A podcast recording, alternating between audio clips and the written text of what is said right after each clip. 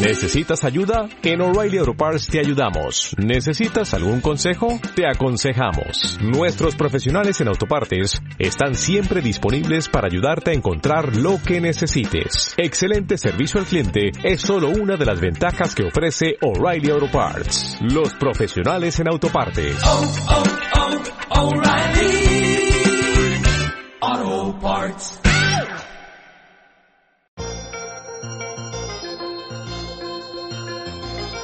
Milenio 3, en la cadena Ser, con Iker Jiménez.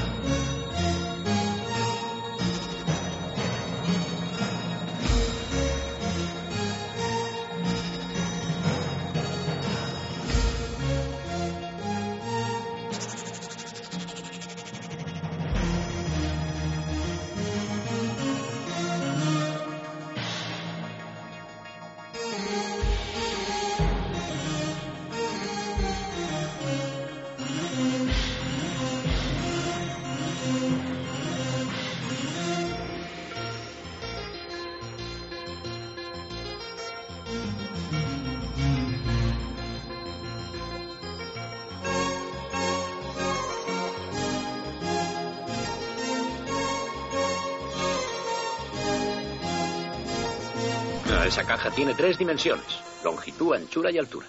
¿Y dónde está la cuarta dimensión? Bueno, eso es, eso es pura teoría. Nadie sabe exactamente qué es la cuarta dimensión ni si realmente existe. Todo lo contrario, doctor. La cuarta dimensión es tan real y verdadera como lo son las otras tres.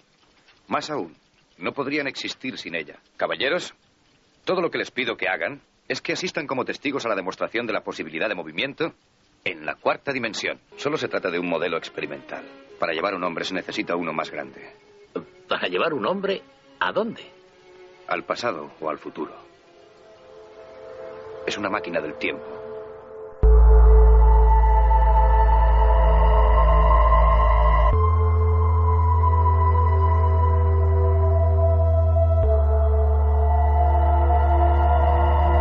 Una y 33 minutos, bienvenidos amigos a la nave radiofónica del misterio, Milenio 3. Y además lo hacemos con un sentimiento de, de verdad, de homenaje, de justicia a un personaje que me he vuelto a reencontrar en la balda de mi biblioteca. En la portada un extraño artilugio, un nombre, Enrique Gaspari Rimbau, una primera edición, 1881. Título, El Anacronópete.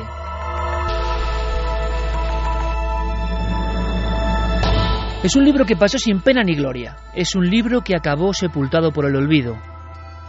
Escribir en España en el siglo XIX no era nada fácil. Sigue siendo muy difícil.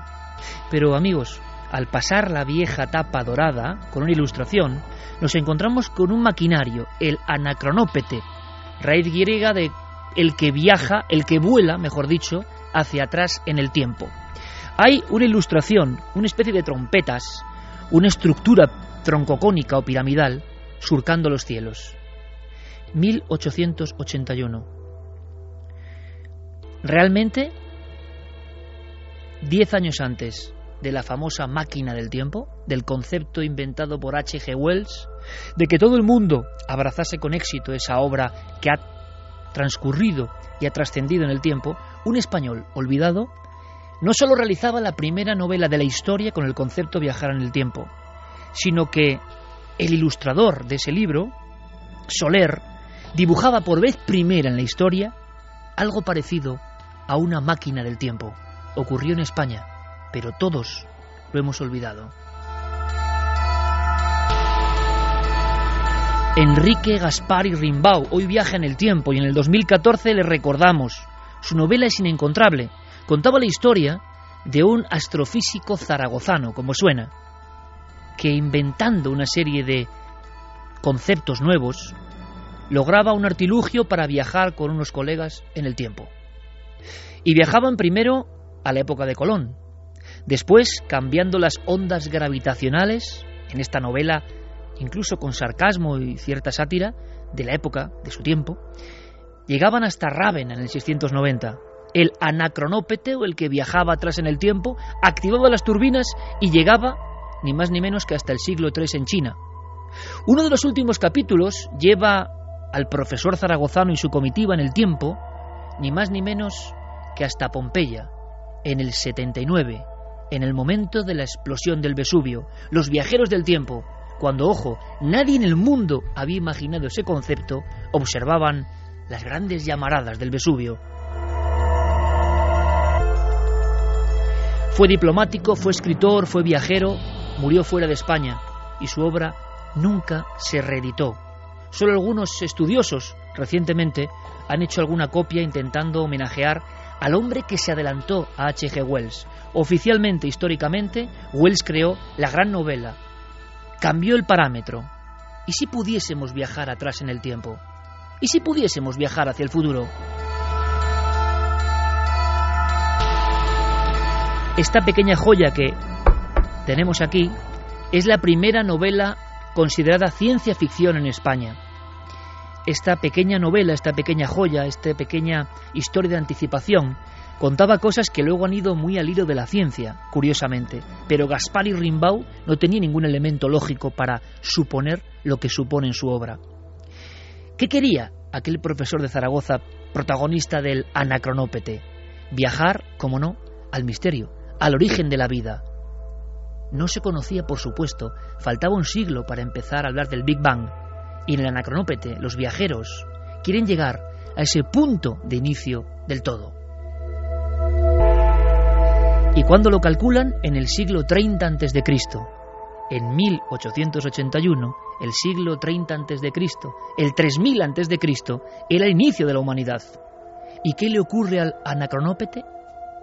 Estoy por no desvelarlo, pero es tan difícil de conseguir el libro que el anacronópete estalla, porque es tan fuerte el fulgor que contempla y tan imposible de admitir el misterio del inicio de las cosas, que la novela acaba bruscamente. Es un viaje en el tiempo detenido. Gaspar hizo otras novelas. En una hablaba de corrupción, en otra hablaba de recalificación de terrenos, en otra de cómo se compraba un diputado. Todo un personaje. Seguro que hoy más reconocido después de estos minutos. Enrique Gaspari Rimbau, el español que viajó en el tiempo antes que nadie.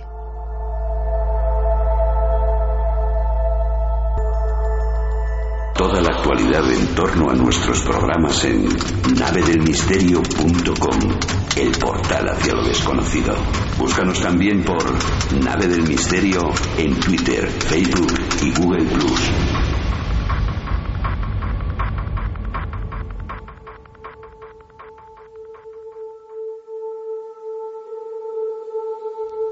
Pues hoy os proponemos eso exactamente, viajar en el tiempo.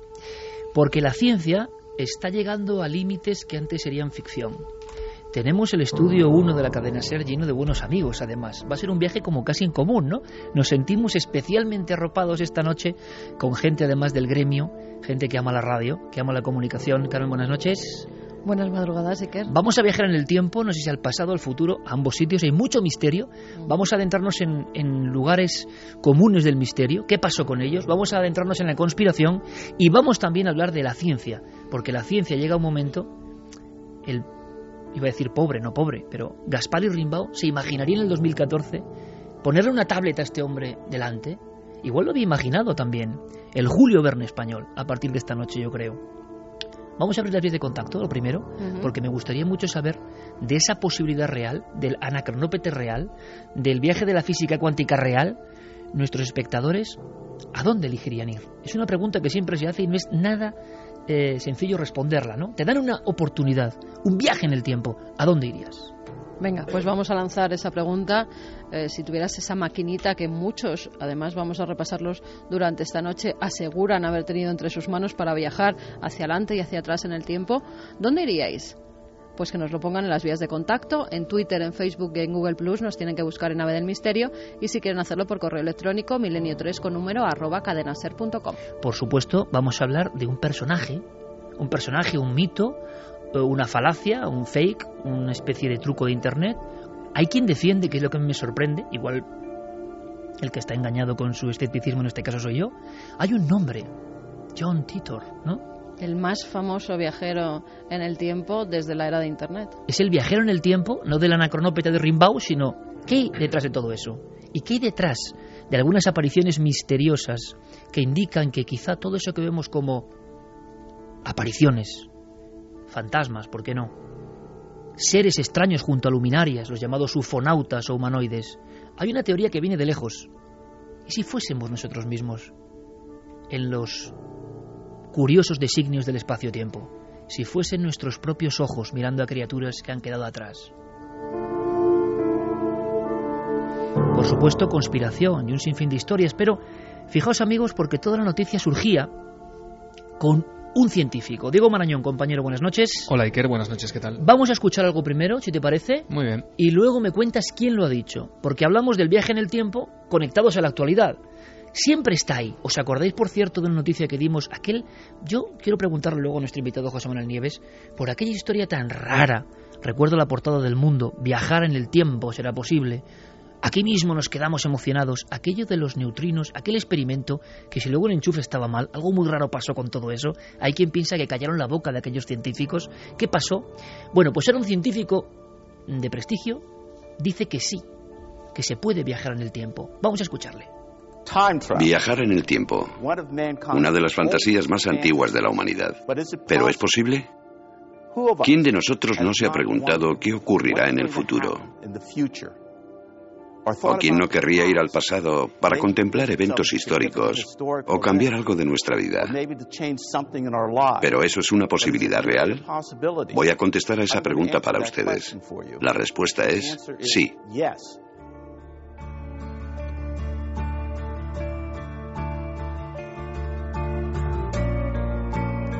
1 y 42 minutos con Fermín Agustín, Noel Calero, en la nave del misterio, que regresa nuestro compañero. Él sí que es un crononauta, ha vuelto de uno de sus viajes por el espacio-tiempo. Santi Camacho, buenas noches, compañero. Buenas noches, Iker. Claro, entonces, buenas noches. Muy buenas noches. El ya mencionado amigo de la ciencia y amigo de este equipo, José Manuel Nieves, bienvenido. Hola, buenas noches. Que te guste a ti mucho la radio en la madrugada, ¿eh? Mucho, me encanta. Y hay mucho que hablar de la ciencia. Tú me dijiste, si os interesa el viaje en el tiempo, este es el científico, este que acabamos de escuchar, ¿verdad? Sí. Diego, ¿qué sabemos de este hombre? Bueno, hemos escuchado a Ronald Mallet, que es un físico teórico de la Universidad de Connecticut y que forma parte, por ejemplo, de la Sociedad Americana de Física. Durante años, este hombre ha estado eh, sí, trabajando en los planos para construir una máquina del tiempo. Una máquina que en su diseño utiliza un giroscopio láser de anillo y se basa en la teoría de la relatividad especial de Einstein, una teoría postulada en 1905, que dice, entre otras cosas, que al tiempo le afectan el desplazamiento y la velocidad. Estamos, Iker, por supuesto, te imaginarás ante un desafío científico, en ese dudoso límite que separa la realidad de la utopía, eh, pero es curioso porque este desafío se desencadena en un niño. Eh, hay una historia detrás de todo esto. Una, una historia humana profundamente, de novela un poco también, ¿no? Sí, es una especie de despertar de conciencia, una búsqueda incansable que todavía hoy continúa. ¿Cómo empezó todo? ¿Qué le ocurrió a Ronald Mallet cuando tenía 10 años? Pues él mismo nos lo cuenta. Yo era el mayor de cinco hermanos. Crecí en el Bronx y mi padre reparaba aparatos de radio y televisión. Para mí, él era el centro de mi universo. Parecía estar muy sano. Pero lo que no sabíamos, quizás sin mi madre, era que tenía un corazón muy débil. Murió de un infarto fulminante a los 33 años. Yo tenía 10 años y aquello me devastó. Después de su funeral no me importaba vivir o morir. Me dejó algunas cosas. Una de ellas fue el amor por la lectura. Me encanta leer ciencia ficción.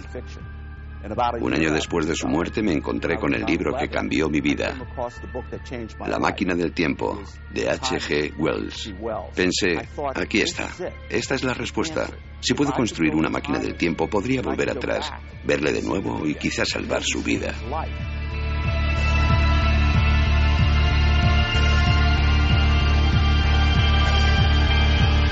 Y de pronto a las dos menos cuarto ya no imaginamos a un frío científico en el laboratorio, sino a un niño que quiere recuperar a su padre.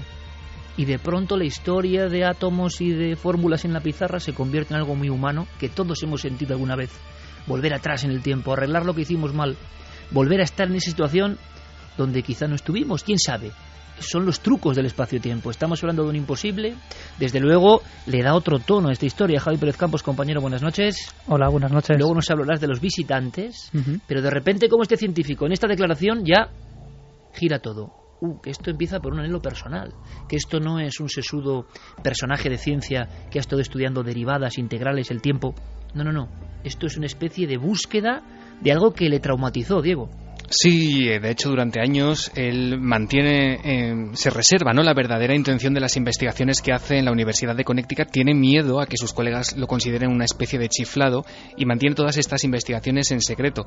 Eh, como te digo, hoy es profesor de física de la Universidad de Connecticut, eh, pero la verdad es que el tiempo no lo ha cambiado. Él tiene ahora mismo casi 70 años, se dedica a hacer conferencias a lo largo y ancho de Estados Unidos explicando cómo él construiría una máquina como la de H.G. Wells. ¿Qué principios...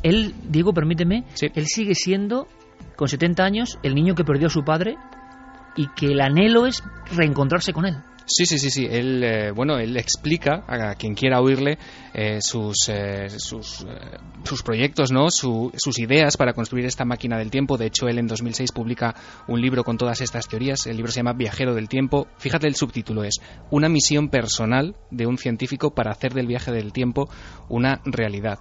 Por supuesto, las teorías de vez en cuando se han encontrado con algunas objeciones serias por parte de otros científicos, pero, como tú decías al principio, ahora Mallet ha vuelto a saltar a los medios de comunicación eh, al postular que se podría mandar una información, una formación de partículas al pasado en código binario, aunque por supuesto solamente sería posible retrotraernos hasta momentos temporales en los que haya sido posible leer esos códigos binarios. Bueno, ¿en qué se basa Ronald Mallet? ¿Cuáles son sus teorías? ¿Cuáles son las bases que él tiene para construir esta máquina del tiempo?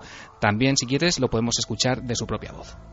Einstein desarrolló la teoría de la relatividad especial.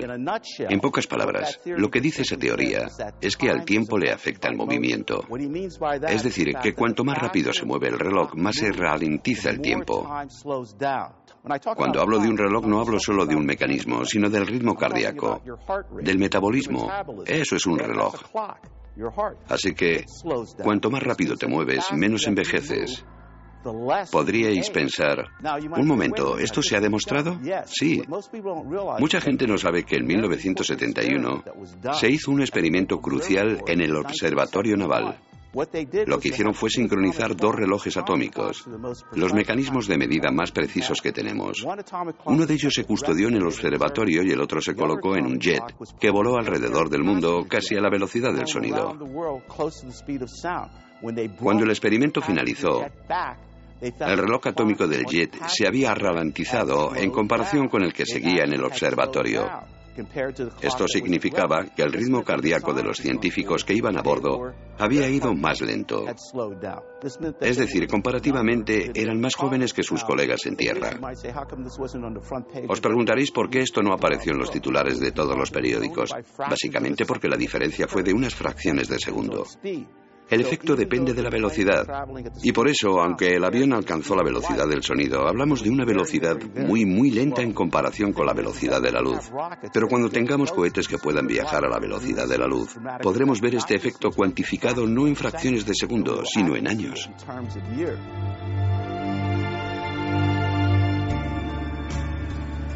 Aquí este hombre da una clave clarísima, ¿no? Cuando consigamos lo que parece imposible, viajar a esa velocidad de la luz, se podría producir el milagro no de distancias tan cortas en el aspecto cronológico, sino mucho mayores. Es sorprendente, compañero José Manuel Nieves, director área de ciencia de ABC, que haya científicos de primer nivel pensando en algo que, nos retrotrae a eso, a H.G. Wells, a los locos, a prototipos para viajar en el tiempo. Tú me lo dijiste que me parecía increíble. Sí, pero no, es el único, no es el único. Hay toda una escuela eh, rusa que está trabajando activamente desde hace décadas en, estos problemas. ¿no? Y toda la física entera, toda la física en general, desde que existe la física cuántica, uno de los problemas más acuciantes que ha tenido y más, más mm, interesantes es precisamente el problema del tiempo. Pero claro, es un, es un problema complejo porque lo primero que hay que definir es qué es el tiempo. Y, y, no sabemos lo que es el tiempo. Imagínate, o imaginémonos todos, eh, una forma de definirlo podría ser que es una medida del cambio de las cosas, de la evolución de las cosas. Si tú te quedas mirando este libro durante 100 años, pues lo verás como se va arrugando, se va deteriorando, todo se va llenando de polvo, es decir, las cosas cambian.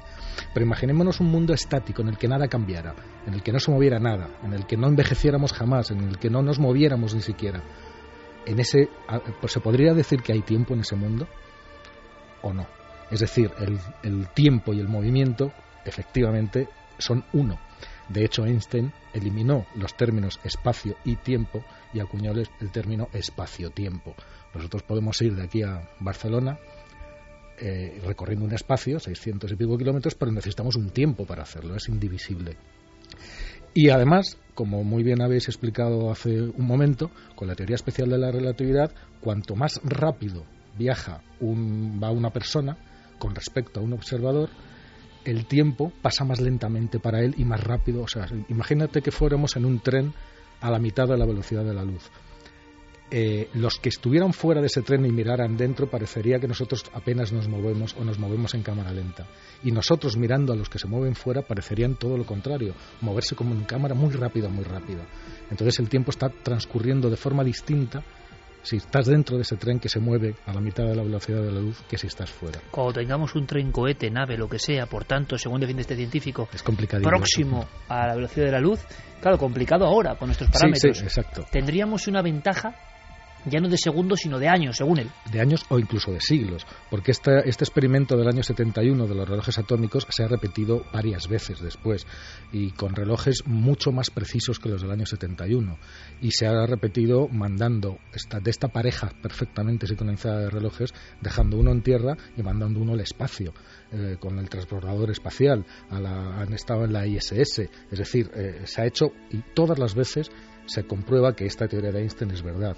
El tiempo se dilata, se estira. Además, todos nosotros viajamos en el tiempo. No nos damos cuenta, pero viajamos en el tiempo hacia el futuro a una velocidad de un segundo por segundo. Y, no lo podemos parar, no podemos eh, echar para atrás. La cuestión es eh, que lo que para nosotros es imposible, hay una rama de la física, una parte de la física, que es la física cuántica, donde allí, en ese subreino de lo minúsculo, de lo pequeñito, de las partículas subatómicas, ahí ocurren cosas que nosotros no podemos explicar y no podemos reproducir. Y algunas de esas cosas son compatibles con movimientos en el tiempo. Y de eso vamos a hablar, José Manuel. Nos va a hablar Santiago Camacho de un experimento en la Universidad del País Vasco, por cierto, de última hora. Se habla de congelar el tiempo. Me lo cuentas ahora porque tenemos a eh, Aldo Gómez, compañero eh, de los servicios informativos. Aldo, porque ha ocurrido bueno, esas noticias que nunca se quieren dar, ¿no? Pues sí, ¿qué tal? Buenas noches. Volvemos a Murcia. Como les contábamos en el Arguero, se ha registrado un grave accidente de tráfico, un grave accidente de autobús en la carretera de Calasparra, a la altura de la venta del Olivo. Hablábamos de siete muertos, pero la cifra ha aumentado. Así que actualizamos la información. En el lugar del siniestro sigue un compañero de la cadena SER en la región, Javier Ruiz. ¿Qué tal? Buenas noches. ¿Qué tal? Buenas noches. Son 10 ya los eh, fallecidos y la cifra de heridos eh, no para de subir. Hasta 40 personas iban en el interior del vehículo. Todas han sido ya trasladadas eh, a los hospitales de distintos puntos de la región, sobre todo de la capital. La zona sigue acordonada. Se ha levantado el autobús que está literalmente chafado. En una de sus puertas vemos una imagen de la Virgen de las Maravillas, muy popular en la zona, que ha quedado literalmente destrozada. Eh, las personas que iban en el interior venían de una excursión desde Madrid, de una parroquia de la localidad murciana de Bulla. Su alcalde ya está aquí. También se ha acudido a la zona el presidente de la comunidad autónoma, el delegado del gobierno, que en estos momentos inspeccionan el autobús.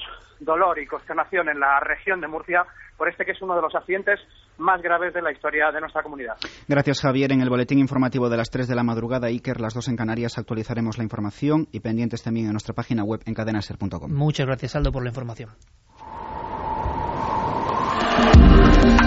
Nunca antes habías estado tan cerca de lo desconocido. Milenio 3. Cadena Ser.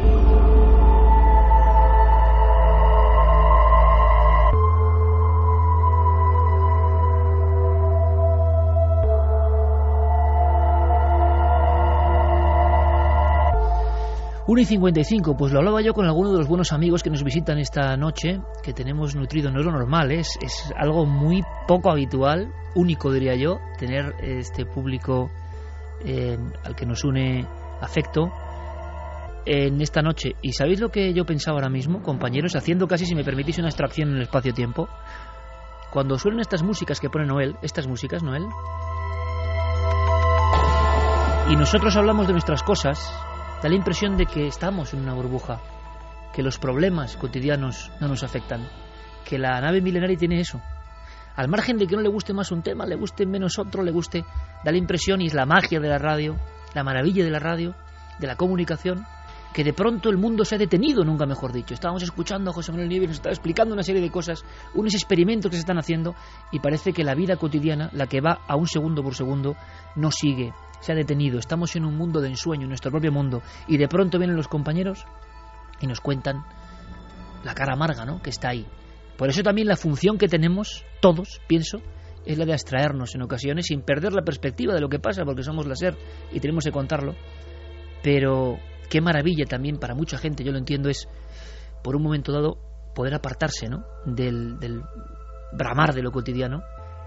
Y por ejemplo ahora imaginar cosas, conceptos, el anacronópete, el viaje en el tiempo, que habitualmente no están, ¿no? No están recorriendo las calles. Las calles eh, están siendo recorridas por noticias habitualmente negativas. Una auténtica pena. Nuestro apoyo, nuestro abrazo a toda esa gente de Murcia, donde hay tanta gente que sigue el programa. Una tierra de muchísimo misterio, de muchos misterios, y ojalá, ¿no? La, cuenta pare ahí, ¿no? Hablamos de retrasar el tiempo, y es que el drama, la muerte, lo terrible, está siempre a la vuelta de la esquina, siempre es algo que le pasa a otro.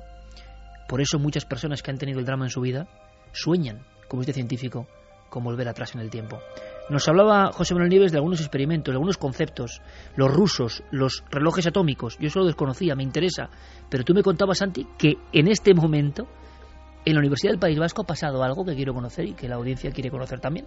Pues sí, cuando hablamos de, física cuántica y cuando hablamos de astrofísica, a veces los conceptos son tan extraños que eh, a los que estamos acostumbrados al mundo tangible, eh, tridimensional de la Tierra, se nos escapan. Eh, en el mundo de la astrofísica hay un concepto que lo conoce bien José Manuel Nieves, que es el de la expansión del universo y el de la aceleración de la expansión del universo. El universo no se está, se está expandiendo, pero no se expande a una velocidad uniforme. Se ha descubierto que cada vez esa expansión se está acelerando. Los científicos hasta ahora eh, habían inventado un concepto que era el de la energía oscura, algo teórico que nadie ha visto, que nadie ha comprobado, pero que podía explicar, eh, en pizarras llenas de números, podía explicar perfectamente eh, esa aceleración. Pero, y nos encanta traer investigaciones que ocurren en este país, un equipo de científicos de la Universidad del País Vasco y de la Universidad de Salamanca, formado por José Senovilla, Marc Mars y Raúl Vera, han eh, llegado y han publicado en, eh, en, una revista científica muy prestigiosa una conclusión diferente y que no puede ser más sorprendente. El universo no está acelerando su expansión, según ellos, y tienen muchísimas matemáticas absolutamente eh, inescrutables para un profano como yo, pero que evidentemente serán correctas, para justificarlo. No, no.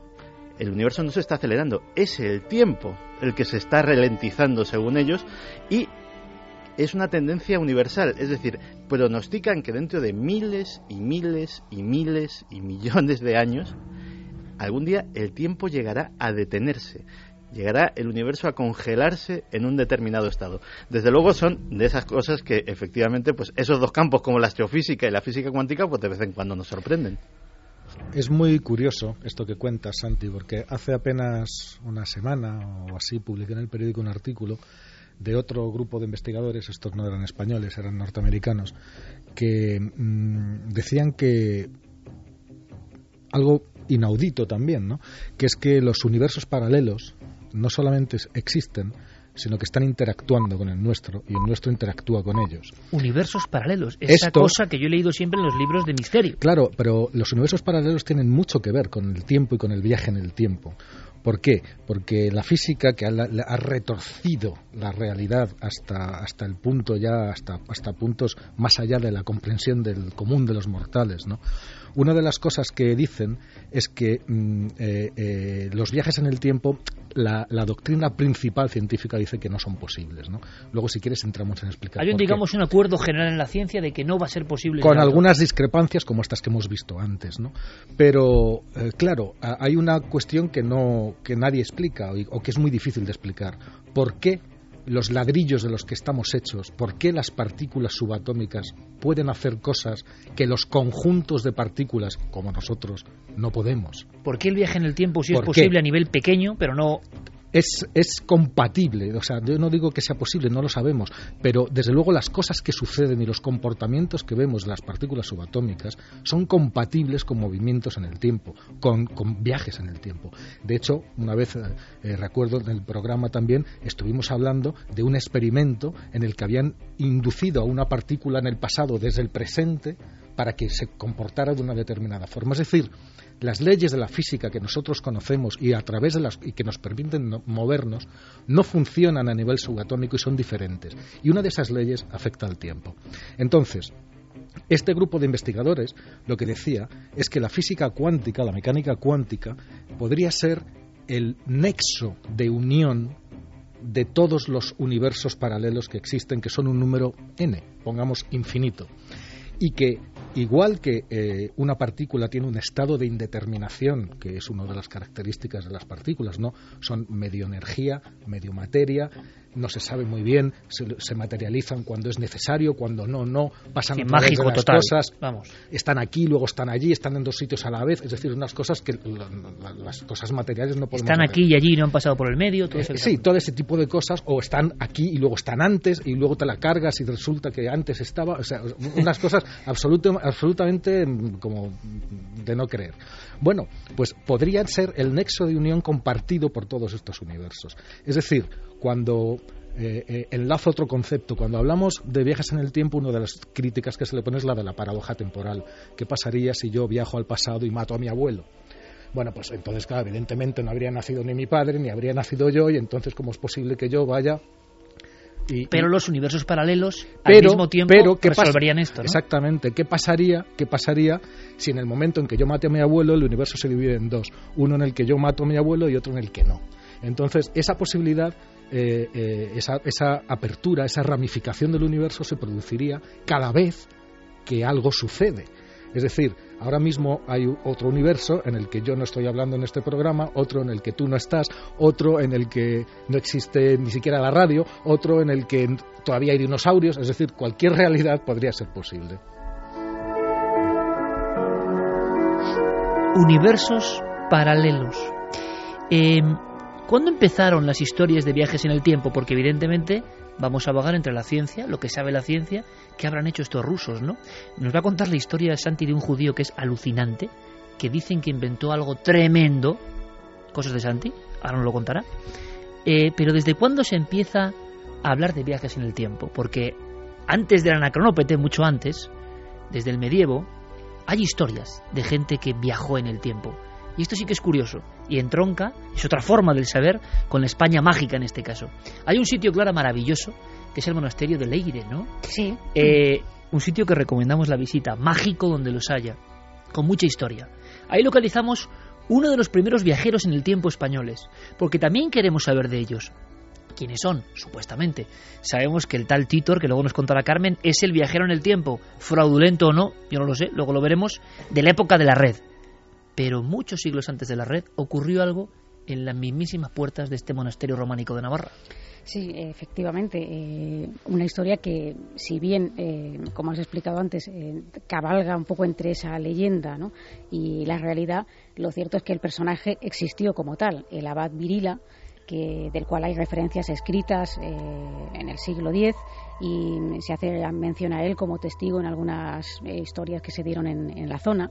Eh, bueno, pues él era mm, un fervoroso, mm, como buen abad, eh, seguidor de, la doctrina mm, y de la era muy asceta y muy místico y entonces él tenía una inquietud muy grande por conocer cómo sería el paso del tiempo ante el Altísimo y esto él en sus plegarias eh, oraba, él hacía un paseo todos los días matutino a los alrededores del monasterio, llegaba hasta una fuente que recibe su nombre que hoy se puede incluso visitar y, pedía y rogaba que se le mostrara ese enigma, ¿no?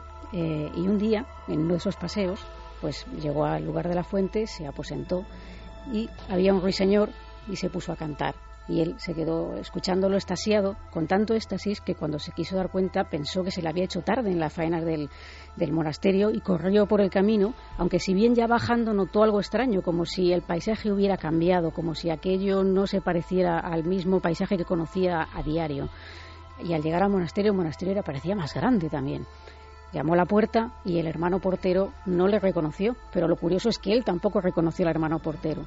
Y al parecer armó tal escándalo que le dejaron entrar. Y entonces, eh, ¿pero quién es usted? Le decían, yo soy el abad Virila. Y entonces eh, se quedaron atónitos porque, viendo un poco la documentación del, del monasterio, recordaron la presencia de un abad que se llamaba como él y que había desaparecido 300 años antes cuando fue a dar un paseo a los alrededores del monasterio.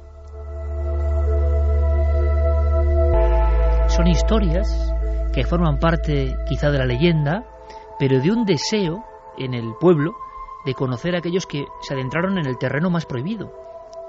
Se ha viajado al inframundo, se ha viajado al espacio, se ha viajado al confín de los mares, pero se ha viajado atrás en el tiempo o al futuro. Hay muchas historias que vosotros ya conocéis. Algunas durante mucho tiempo se dieron por certeras, por auténticas.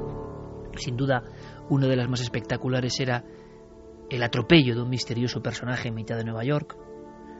De pronto, en pleno 1950, en el mes de agosto, un individuo con un gabán de invierno, con un sombrero como de otra época, con unos zapatos anticuados, y que además parece sorprendido ante la batería de coches que salen del paso de peatones y casi, según los testimonios, según lo que se contó en esta historia, se deja atropellar. Cae muerto.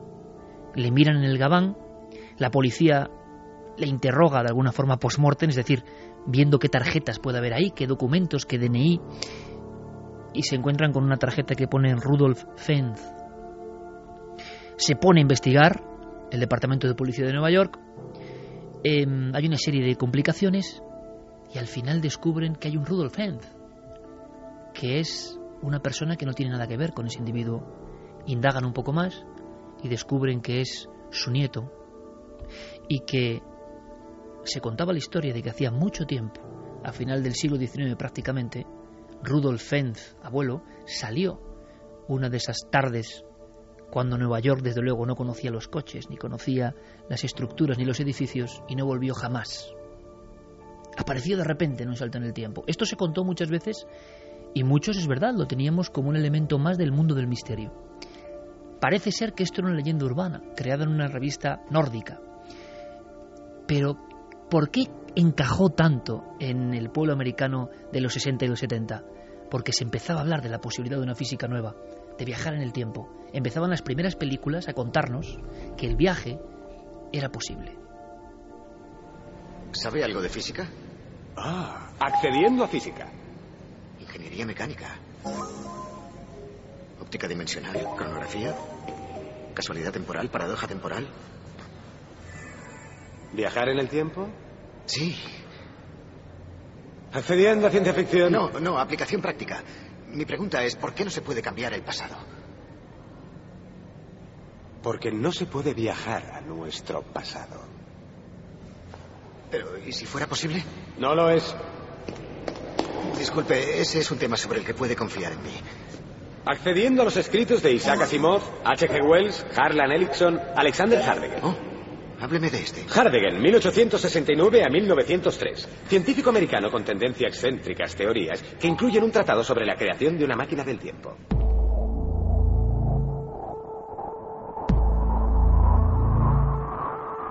Hasta en las películas se menciona a H.G. Wells, claro, y nadie se acuerda de Enrique Gaspar, el anacronópete. Todo el mundo nos menciona un personaje. Pasamos de la abad Virila a su representante hoy en la red. Y os digo una cosa, yo de antemano no me lo puedo creer. Tengo que decirlo así. Pero ¿por qué cuando nace la red prácticamente, o cuando la red se populariza en el mundo, surge un nombre, Santi lo sabe muy bien, le ha seguido la pista, que no se ha podido borrar del inconsciente colectivo digital? Un nombre y un apellido, y un viajero en el tiempo. Y ojo, miles de personas que le ayudaron en su cometido y que consideran que es una verdad. Yo, aunque sea en forma comprimida, de una vez por todas, en este homenaje a los viajeros en el tiempo y a la posibilidad del viaje en el tiempo, quiero saber qué se sabe de este tipo, de este individuo, si es que existió alguna vez, claro. Pues mira, Iker, todo comienza el 2 de noviembre de, del año 2000 en un foro de un instituto que se llama Time Travel, um, donde un hombre con un nick um, empieza a hablar de viajes en el tiempo. En principio él no dice que es un viajero del tiempo. Luego va aclarando que se llama John Titor, dice provenir del año 2036, tiene 38 años, es norteamericano, es militar y está en una especie de misión gubernamental en la que tendría que acudir en un viaje en el tiempo a 1975 para recuperar un ordenador IBM 5100, da los datos, porque es importante para su época porque así puede traducir un, diversos tipos de código de computadoras. Al parecer se iba a producir como lo que se venía anunciando en el año 2000, ese apagón, ¿no? El efecto 2000, ¿no? Que, que tanto miedo causó. Bueno, pues en el 2038 en teoría se iba a, a, ocurrir también otro de estos apagones y entonces tenía que conseguir ese ordenador IBM. ¿Por qué le habían mandado a él? Pues le mandaron a él porque resulta que su abuelo fue el que ensambló eh, parte de ese ordenador IBM y por lo tanto él podía eh, contactar con su familiar o incluso ver los documentos que guardaba de este y volver a utilizar ese ordenador para sus Eso lo va contando en las primitivísimas, no sé si redes sociales no había, claro, en las webs o en los foros. foros. chats, en los chats además eh, se hizo muy famoso porque empezaron a preguntarle, claro, cuando él dijo que era un viajero del tiempo, empezaron a preguntarle sobre todo tipo de cosas, muchas de ellas eh, porque estábamos hablando del año 2000, qué iba a ocurrir, quién iba a ganar, eh, quién, eh, por ejemplo, preguntas muy comunes, como alguien que seguía un equipo de fútbol y cuál iba a ser el resultado. Sí, te dan la oportunidad de preguntar por la humanidad y preguntas por el equipo de fútbol, Exactamente. es muy propio. Sí, sí, es muy, muy normal. Pero él sí que es cierto que iba, iba dando una serie de datos e incluso eh, de su propia vida dijo que él provenía de Tampa, de Florida, también eh, hizo una serie de predicciones, por ejemplo, que en el 2015 empezaría una tercera guerra mundial, marzo de 2015. Dijo marzo del 2015. Ajá, todavía está por ver. Eh, además, sería Rusia quien lanzara un ataque nuclear contra las grandes ciudades de Estados Unidos, por eso empezaría la, la guerra mundial, que las víctimas ascenderían a más de 3.000 millones de muertos, que es lo que iba a haber, ya se sabían las cifras. Eso lo dijo John Titor en sus mensajes en el 2000. Exactamente que el planeta se enfrentaría a un invierno nuclear eh, en el que no eh, sería de proporciones catastróficas y permitiría que la humanidad continuara con su existencia, que Internet sería el principal medio de comunicación que se iba a utilizar, que el sistema de transportes más generalista dejaría de ser el avión y sería el tren, que era lo más seguro y iba, era lo que más velocidad iba a conseguir de todos los transportes, que se erradicaría el virus del SIDA y se progresaría mucho en la curación del cáncer. También dijo que los seres humanos estarían sometidos a la manipulación genética que la cultura religiosa iba a florecer precisamente porque en esa supuesta guerra mundial que se iba a producir, eh, la mayoría de personas que vivían en grandes ciudades se iban a alejar en pueblecitos pequeños, en pequeñas comunidades, y ahí iba a surgir pues una especie de religión. Eh, que salvaría al mundo. Eso era lo que decía en los mensajes. También predijo que el CERN descubriría las bases del viaje en el tiempo. El CERN así lo decía. Eh, todo esto son pues pequeñas predicciones que va lanzando a lo largo mm, del año en el que él está en la red, porque el 24 de marzo de 2001 desaparece. Además desaparece con un mensaje un tanto extraño que deja a todos, pues, es un viajero en el tiempo, porque nos da este mensaje. Lo último que dice es, llevad una lata de gasolina para cuando muera el cache al lado de la carretera, firmado por siempre y regreso a casa. Nunca más se sabe más sobre este personaje. Ahora sí, dos años después surge el abogado de su supuesta madre, que asegura que su hijo era John Titor y que es verdad, que había viajado en el tiempo. Una historia en plan un poco caballo de Troya, un, soldado. Una historia rarísima, porque además se publican hasta fotografías de la supuesta nave en la que viaja que es un tanto extraña porque la nave se hace en un coche, en un Chevrolet. O sea, como regreso al futuro. Sí, como regreso al futuro. En la parte de atrás eh, hay una serie de cables, de maquinarias muy raras, muy extrañas, pero luego están Em, lo que son los asientos del coche, que se ven perfectamente. ¿Y esto por qué ha sido tan, tan venerado y tan seguido por tanta gente? Es que no lo puedo entender. Pues pero al, parecer, eh, miembros de IBM, por ejemplo, dijeron que esa información que había dado John Titor era una información confidencial de la que no se tenía conocimiento ni nadie podía saber porque no, no era una información pública, la sabían muy pocas personas. Y él da una serie de datos de ese ordenador IBM 5100 que no tenía acceso el público, por ejemplo. Otras cosas, hace pequeñas predicciones, también dicen que, anuncia la llegada de Obama porque habla de un presidente negro y después, pues como hemos visto, se produce. Aciertan algunas cosas, pero hay otras en las que se equivoca muchísimas veces, con lo cual se piensa que es una persona normal y corriente que se ha hecho pasar por un viajero en el tiempo que no sabía cómo terminarlo y en un momento dado desaparece. Pero aquí está el ejemplo, por ejemplo, de, de la creación de JJ Benítez, Caballo de Troya, ¿Por qué tiene ese impacto colectivo? Yo siempre lo cuento. Recuerdo a Sebastián Vázquez, buen amigo editor, que tenía una librería en el año 84. Mm. Y de repente llegó Caballo de Troya a las librerías, la creación de JJ Benítez sobre en el fondo esta historia, más o menos, ¿no? Unos soldados son... Eh, por eso quiero que Santi nos cuente una cosa curiosa. Eh, por un proyecto em, confidencial militar resulta que viajan en el tiempo y viajan no a cualquier lugar, sino seguramente al que muchos elegirían, ¿no? En esa apuesta que hemos puesto esta noche de dónde viajaríais en el tiempo si os dan un único viaje, un único boleto, ¿no? Decían, claro, al tiempo de Jesús, al tiempo de Jesús hablando o predicando, ¿no? Todas esas memorias del mayor, Benítez las recibe, está siempre en la polémica, que no vamos a entrar en ella, hemos hablado mucho de Caballo de Troya, pero lo que a mí me interesa es que me contaba Sebastián que nunca, y nunca es nunca, ni con el Código da Vinci, ni con los grandes bestsellers, él vio como librero, y esto es curioso, y lo digo por algo, esa cara de fascinación. Claro, se juntaban dos cosas, Jesús, el Jesús desconocido, y el concepto viaje en el tiempo, que es como el gran tabú, porque todos nos hemos imaginado qué haríamos nosotros de tener esa oportunidad.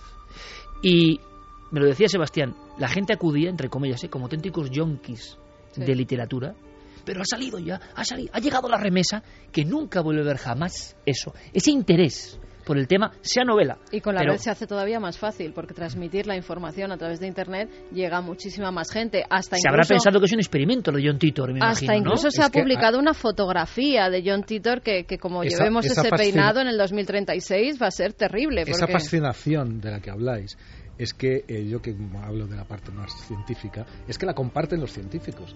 O sea, es que, es que están igualmente, o sea, son como niños pequeños muchas veces, ilusionados con algo. Y bueno, por ejemplo, eh, Stephen Hawking. Stephen Hawking.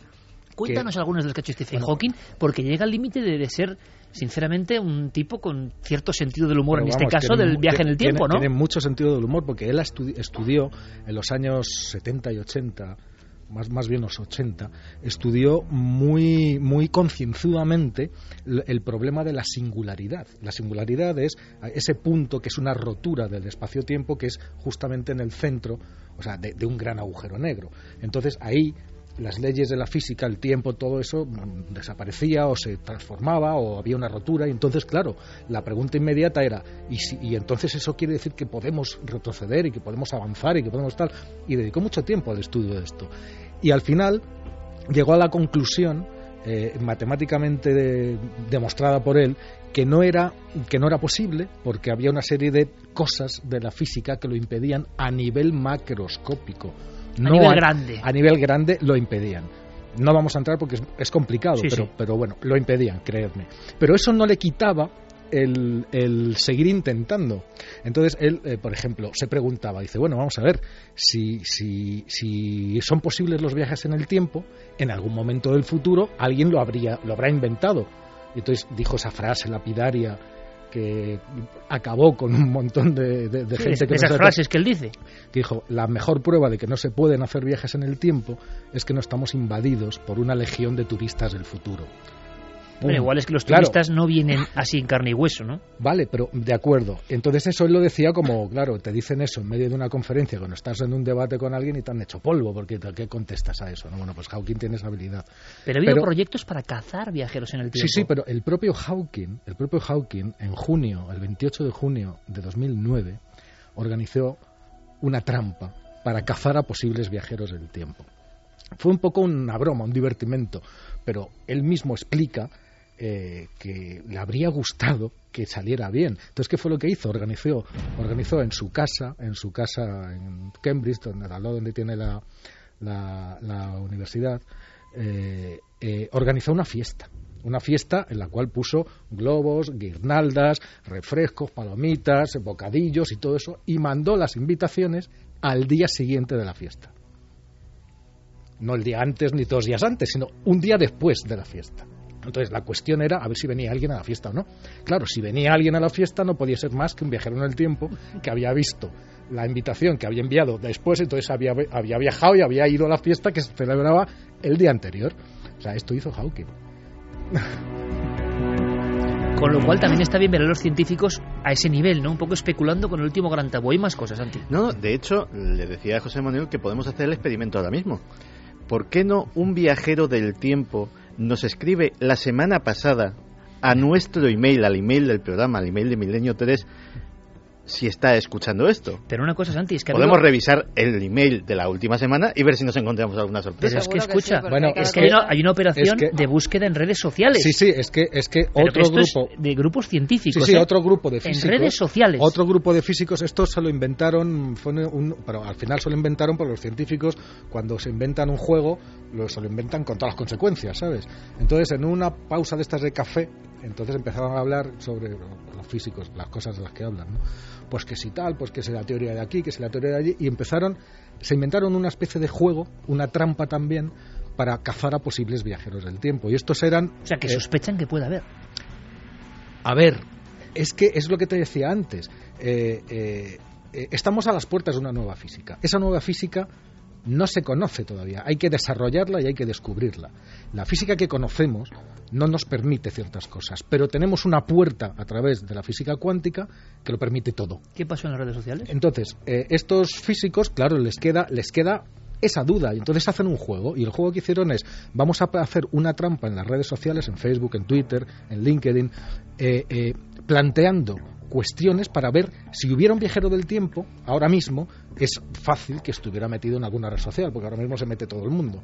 Entonces, claro, es espionaje del mundo actual, ¿no? Vamos a plantear una serie de hashtags y una serie de, temas y vamos a comprobar con ordenadores, con programas hechos especialmente, ya tengo que cuando juegan, juegan en serio.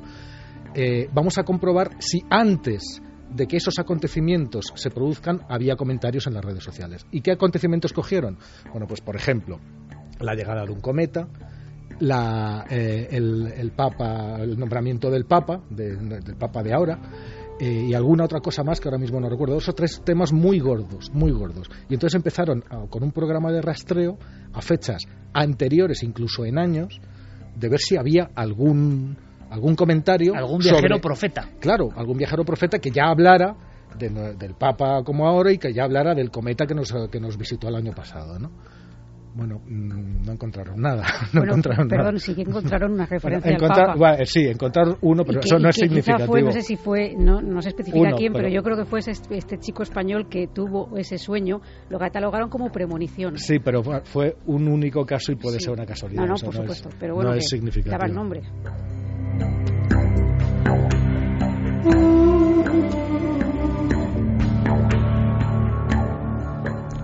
Un invento eh, judío y una historia que solo puede contar Santiago Camacho. Una historia curiosa que rescaté de un periódico canadiense, el Vancouver Times, que en 1977 eh, decía eh, importante inventor descubre una máquina para congelar el tiempo. Cuando lees el artículo descubres que no, es, no era para congelar el tiempo, pero desde luego era una cosa bastante notable. Sid Harlich era eh, un millonario, un multimillonario canadiense muy conocido en, en, Vancouver porque lo denominaban algo así como el Edison judío. ¿Por qué? Porque tenía el mismo perfil que personajes como Nikola Tesla o como Thomas Alva Edison.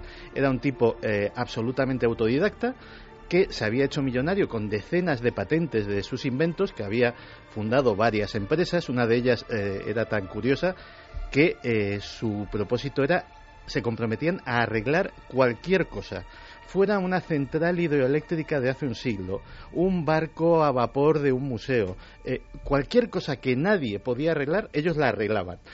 Bueno, pues este hombre que ya estaba entrado en ciertos años había anunciado que su último invento era una máquina que en su radio de acción distorsionaba el tiempo, hacía que el tiempo pasara más despacio que en el exterior de esa burbuja que se creaba. Lo curioso es que eh, dijo que su invento lo iba a donar al Departamento de Defensa del Estado de Israel. Hasta ahí se quedó la cosa, pero resulta que eh, al poco tiempo recibe una de las distinciones más importantes que concede el Estado de Israel, que es concretamente el título de protector del Estado de Israel. Y a partir de ahí se empieza a especular con una posibilidad. Resulta que, y esto empieza con el famoso, eh, el famoso, la famosa intervención en el aeropuerto de Entebbe por parte de las fuerzas israelíes para eh, liberar a unos, rehenes, a unos rehenes judíos, a partir de entonces empieza a darse un patrón que no deja de maravillar todavía a día de hoy a los expertos militares de todo el mundo. Cuando la Fuerza Aérea Israelí tiene que hacer una misión de gran trascendencia, sea la de Entebbe, sea bombardear una central nuclear en Irán, sea acabar con una instalación extraña en Irak, resulta que pueden atravesar países enteros sin ser detectados. Y ha habido quien ha especulado que estarían utilizando ni más ni menos que el invento de Sid Hurlitz para de alguna forma hacerse invisibles al radar y hacer su trayecto en una burbuja de tiempo diferente al tiempo de los demás. El mundo del viaje en el tiempo está tejido de leyendas, de historias, que también tocan el puro misterio, evidentemente, que están ahí. Ha habido grandes series de la televisión que han generado un cambio de perspectiva en estos temas, que nos dejaron píldoras que tienen que ver quizá con algunos casos. Uno es muy sorprendente, ocurrió en un bosque y de verdad que pone los pelos de punta. Puede que todo esto sea un delirio, que sea solamente el anhelo del ser humano, tanto en los científicos como en los escritores, como en la gente de a pie como nosotros, que en el fondo le encantaría porque parece que hemos roto varios tabús, pero este no. Viajar en el tiempo. ¿Qué haríamos viajando en el tiempo? Antes de conocer ese caso, Carmen, ¿qué nos está contando nuestro público? Porque me gustaría hacer esa especie de ranking, ¿no? Lanzamos esa posibilidad. Eh, lanzamos un boleto en el anacronópete de Enrique Gaspar. ¿Y a dónde iríais? ¿Y por qué? Pues mira, por ejemplo, eh, nos decían, bueno, muchos quieren viajar a la época de Jesús, eso está O sea, que, claro. que todo el mundo quiere hacer como un caballo de Troya, ¿no? Sí, algunos. Miguel Ángel Blanco dice, yo iría al día en que mi madre me regaló lo más importante que tengo, que es la vida. Álvaro Martín iría a revisar viejos enigmas como la explosión de Tunguska, el incidente Roswell o el inicio de las pirámides. Hemos dicho un viaje. Claro, si, Mm. si lanzas 10, pues... ya, hombre, pero claro. ya que sacas el billete, Claro, pues claro, que ya, sea un poco largo, ¿no? Ya, pero... Charlie dice, si pudiera volvería al año 500 y ver quién construyó Teotihuacán. Ángeles de Mentes, yo iría al instante que la Os lo primera voy a preguntar, ¿eh? Os lo voy a preguntar a vosotros, ¿eh? cobró vida, veríamos la mano de Dios, dice. Eh, Rubén Corrochano, me va a encantar el programa de hoy. Según venía a mi casa esta noche por la carretera, justo me hacía esa pregunta. Lo primero que me vino a la mente fue el Big Bang e inmediatamente después conocer a Jesús de Nazaret. Qué casualidad o sincronicidad. Entidad Oscura dice viajar en el tiempo yo creo que podría causar daños en las personas a nivel neuronal. También nos decía Rosa que iría a la Galilea de Jesús. Especial K, yo iría al estudio de Leonardo da Vinci o me pondría detrás de Durero mientras pintaba. No está mal tampoco. Peter ¿eh? Coyote, yo iría a la Edad Media, 1192, Charts y las Cruzadas. Milenio 1996, este ha viajado al pasado, yo lo tengo claro, volvería a la época de los dinosaurios. Samuel Hernández, si tuviera una máquina del tiempo, lo tengo claro, al origen de los tiempos para saber cómo realmente comenzó la vida. Bueno, como hacían los viajeros del anacronópete, ¿no? Era el inicio de la vida oficial en el siglo XIX. Os digo esto porque aquí ahora nos parece ridículo. Hombre, en el siglo XIX pensaban que en el siglo 30 antes de Cristo empezaba la vida. Bueno, era lo aceptado. Nadie salía de esa norma. Ahora no salimos de otras normas. ¿Quién sabe? Marcos se colaría de polizón en una de las naves de Colón. Peter Coyote, bueno, espera, me gustaría conocer a Einstein o a Picasso. Itzu, yo iría a la España de los Reyes Católicos. Eric, está claro, iría a la época de Jesús de Nazaret e intentaría encontrarle. Nora, yo lo tengo claro, el antiguo Egipto. Kaonu Kanui, yo iría al último día de vida de la Tierra y moriría con ella. Bueno, es una oportunidad única que hemos lanzado aquí en este viaje en el tiempo, que es la radio. Os hablaba de un caso concreto, un caso que se llamó en su día el Roswell británico, un caso que oficialmente está en los expedientes eh, de defensa como una cosa sin resolver. Algo se posó en un sitio, algo motivó la intervención en plena noche de unos militares, unas voces, unas comunicaciones, una historia maravillosa. Lo que yo no sabía es que se había complicado extremadamente y que el concepto viaje en el tiempo también aparecía aquí. Porque, saltando de la ciencia de José Manuel Nieves o de la conspiración de Santi, nos marchamos a terrenos mucho más resbaladizos pero apasionantes. Y sí, los ufonautas, ¿no? los visitantes, como los llamamos en cuarto milenio, que no sabemos bien qué son, y ca cada año que pasa menos sabemos lo que son. Y son reflejos de esos otros viajeros. Un día un compañero nuestro, un querido compañero, eh, Sergio Fernández de Pinedo, me dijo algo asombroso. Esto va a parecer una tontería y ahora lo que viene es lo importante que es el caso, pero hacedme caso. Estábamos editando el programa, seguramente a estas horas, era de noche y alguien se equivocó. Alguien entró por la puerta, se equivocó, miró y se fue. Y entonces Sergio, que es un tipo bastante genialoide, se me quedó así mirando y me dice de repente, ¿y si los visitantes son estos? Es decir, alguien que por un accidente, en un momento concreto, se muestra con esa fugacidad, observa y se va.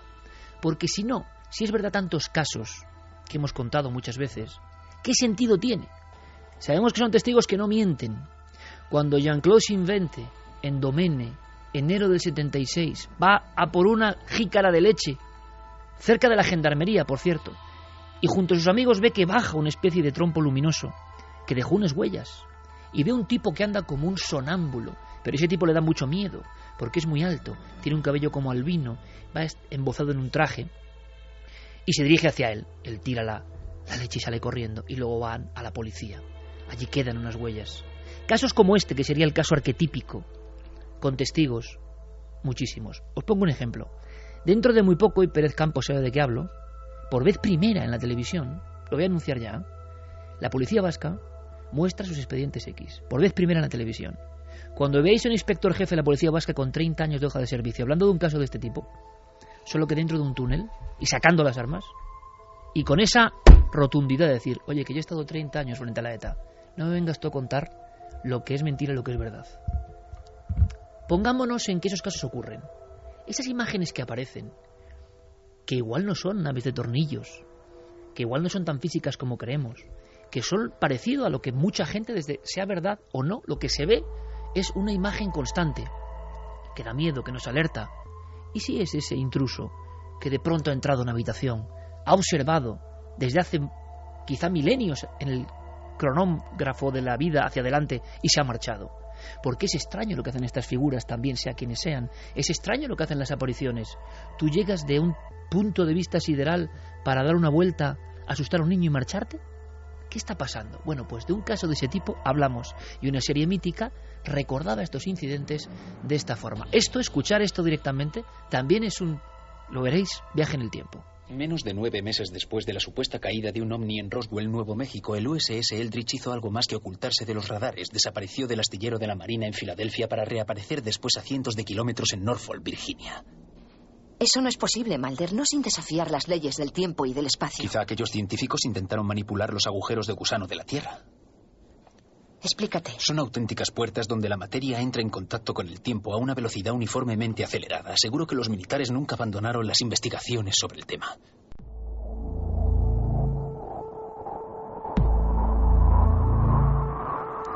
Dos y 33 minutos. Estamos en Milenio 3 preguntándonos sobre el viaje en el tiempo. A raíz de la historia de un niño que quería mm, hacer algo para recuperar a su padre muerto con 33 años en un infarto ese científico ha salido a la palestra informativa con que será posible viajar en el tiempo.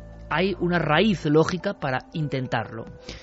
Y de ahí viajamos hasta un bosque, el bosque de Rendlesham, Javi. Un caso clásico en la ufología, tenemos que remontarnos que viajar al pasado concretamente a diciembre de 1980, esos últimos días de ese, de ese año fueron bastante complicados para los vecinos que tenían granjas en esa, en esa zona tan concreta de Inglaterra. En Rendlesham empezaron a verse unas extrañas luminarias, unas luces que surcaban los cielos durante la noche, que aterrorizaron a algunos vecinos porque aseguraban que se aproximaban bastante hasta el punto de que llegaban a ver una forma cónica, como si aquello fueran objetos metálicos tripulados por alguien en su interior. Y aquello eh, pues puso en guardia a toda la población hasta el punto de que eh, cerca de ese lugar había dos bases militares, por lo que la noche del 26 de diciembre eh, de allí salen varios aviadores en busca de estos objetos para ver de qué se trata, si incluso puede ser una amenaza para el gobierno. Es entonces cuando uno de esos aviadores asegura ver un objeto metálico cónico suspendido en una especie de niebla de color amarillo que eh, en el momento en el que se sienten perseguidos eh, salen huyendo de allí y ellos llegan a perseguir esos objetos. No solo eso, sino que los animales de las granjas empiezan a comportarse de forma muy extraña durante esas noches, como si estuvieran asustados eh, de forma que nunca antes habían estado. Incluso se dio el caso de algunos militares que llegaron a ver esas especies de naves cónicas eh, aparcadas en mitad de los bosques. Uno de ellos, eh, que fue el sargento Jim Pennington, aseguró que pudo tocarla, que tocó una de esas naves y que incluso observó unos seres, unos seres extraños moviéndose en su interior.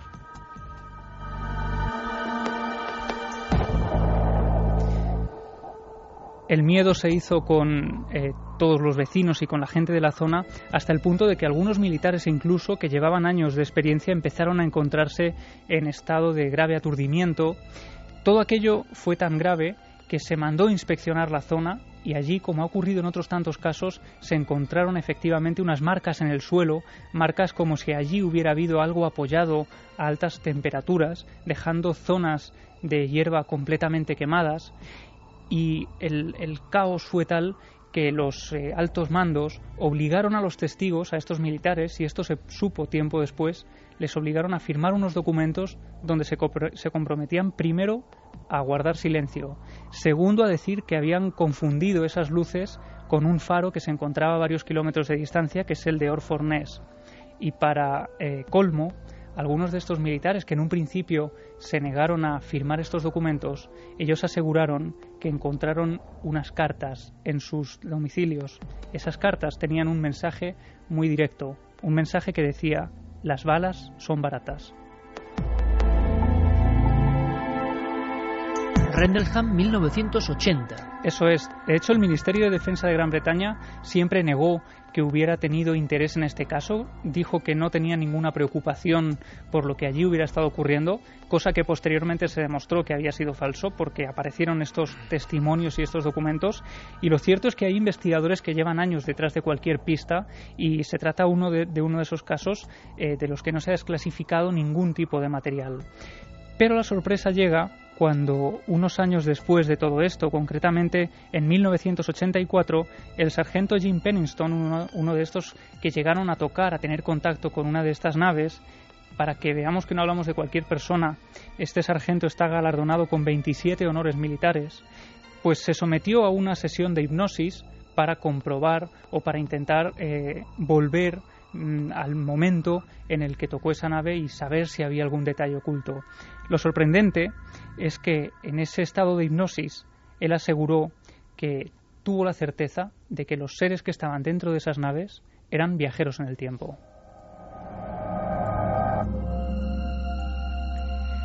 Y posteriormente Jim Penniston eh, llegó a asegurar en una conferencia que había establecido una especie de contacto.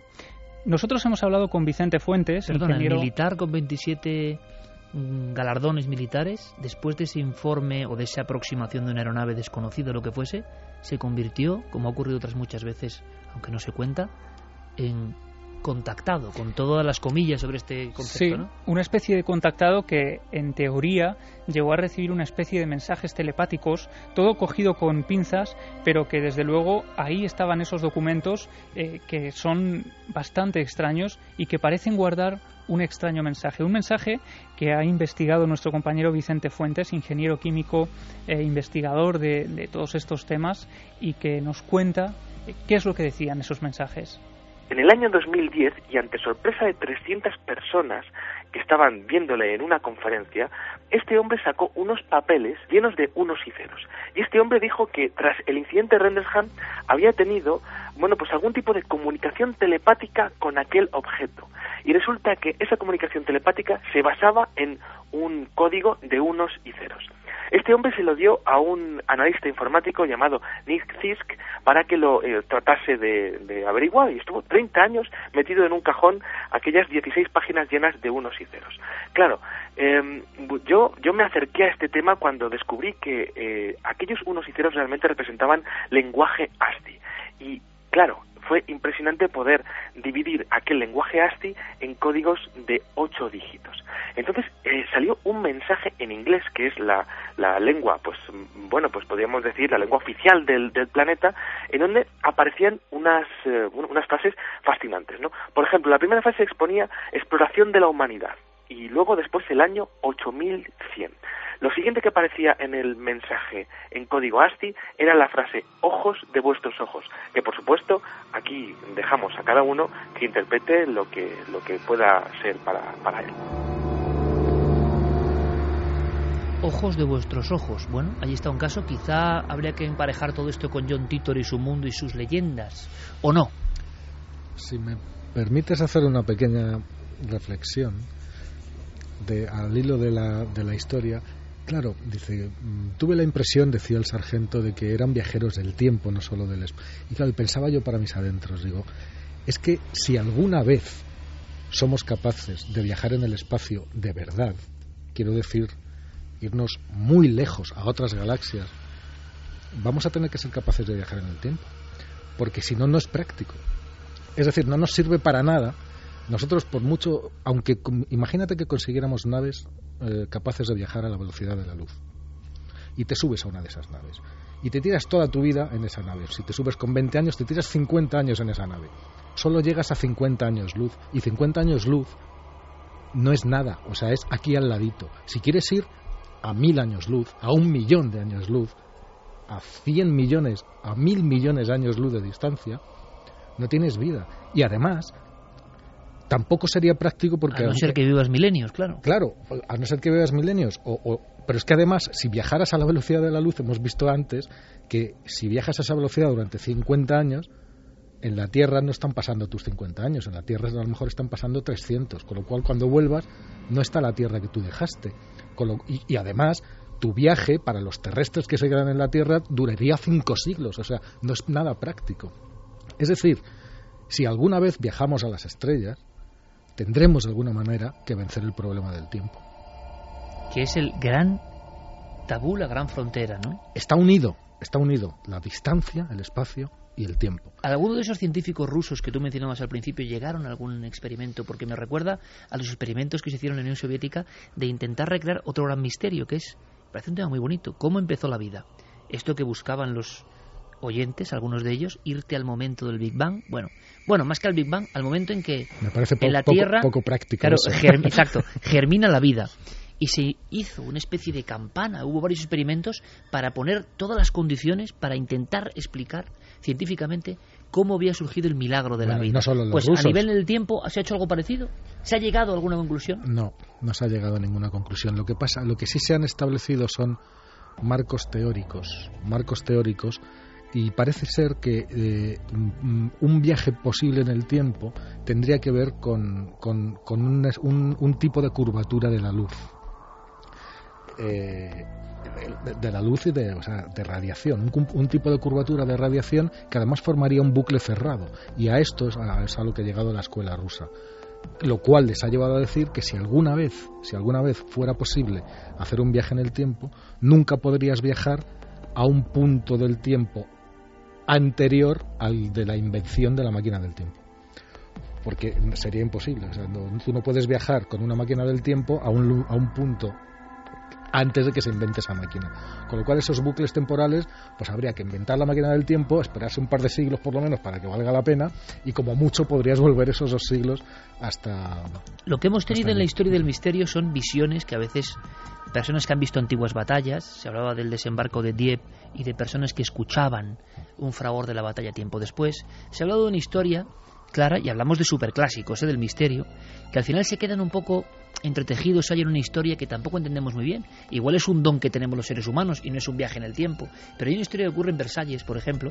Antes eh, Clara nos llevaba al monasterio de Leire, ni más ni menos, y ahora nos vamos a otro mucho más moderno, pero donde ocurrió algo que aparece en muchos libros de misterio, de crononautas, de historias de saltos, saltos temporales, y que podíamos resumir brevemente. Sí, brevemente el suceso tuvo lugar el 10 de agosto de 1901, cuando Charlotte Ann Moberly y Eleanor Jourdain, ambas eran académicas en St. Hugh's eh, College en Oxford, visitaban los, los jardines de Versalles en una excursión y bueno, ellas pasaron por el Petit Trianon, que era un palacete que perteneció a María Antonieta, y después, eh, como estaba cerca, se dirigieron al Gran Trianon, eh, pero se dieron cuenta de que estaba cerrado al público.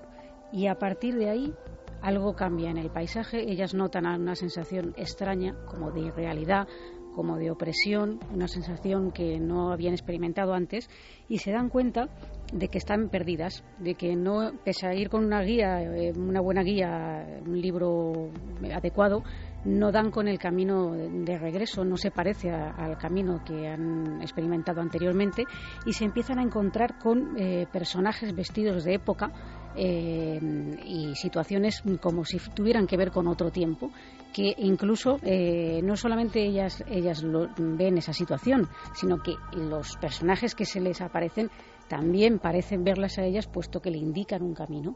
Ellas prosiguen por ahí y mm, visitan varios lugares y situaciones que no, comprenden y no pueden explicar. Cuando ese viaje termina eh, y por fin encuentran algo conocido, eh, ya se han salido de los jardines, se quedan tan impresionadas, tan impactadas, que mm, empiezan a buscar explicación. Una posible explicación es que hubiera una especie de fiesta de disfraces en la que hubieran sido disfraces de época, eso lo descartan enseguida, eh, hacen una serie, de averiguaciones. Otra, la posibilidad de que estuvieran contagiadas de una alucinación colectiva eh, con ellas mismas pero eh, cuando empiezan a investigar, como buenas académicas que era, eh, se meten en hemerotecas, bueno, hemerotecas no es que hubiera exactamente hemerotecas, pero bibliotecas y, y, acceden a información del pasado, descubren que por esa misma fecha, pero en otro año, en el año 1792, se había producido una revuelta y eh, las cosas que se describen en esa revuelta son muy parecidas a las que ellas habían vivido. También se hablaba de la posibilidad de que fueran apariciones fantasmales, pero mm, este caso ha quedado ahí en esa duda de, qué es lo, que realmente ocurrió allí. Y ellas mismas deciden escribir un libro eh, donde cuentan esta experiencia, lo hacen con seudónimo porque son conscientes de que no les van a creer y que mm, va a resultar muy polémico. Y solamente mm, años después eh, se trasciende, digamos, las identidades de, estas personas. Eh, y bueno, ahí queda ese suceso para la incógnita de todos. Yo decía, José Manuel, que hace dos años, si no recuerdo mal, aparecía en toda la prensa mundial un experimento y que yo me he quedado con el mosqueo personal de saber qué pasó con eso. Vamos a ver, mi lógica me impide... El de los neutrinos. Sí, acabar de creerme que todo fue como, no sé, un extraño fallo, casi casi parecía que de un conector, ¿no? Y que eso había provocado que saliesen científicos de prestigio a la palestra con una noticia que era un poco compleja de explicar, pero que habían descubierto algo que viajaba más allá de la velocidad de la luz. Se hace una conferencia de prensa con seguimiento mundial, se llenan las portadas del mundo de viajaremos en el tiempo, es el inicio, el primer ladrillo para el gran sueño, y de pronto todo se apaga, nunca mejor dicho, el euroconector, ¿no?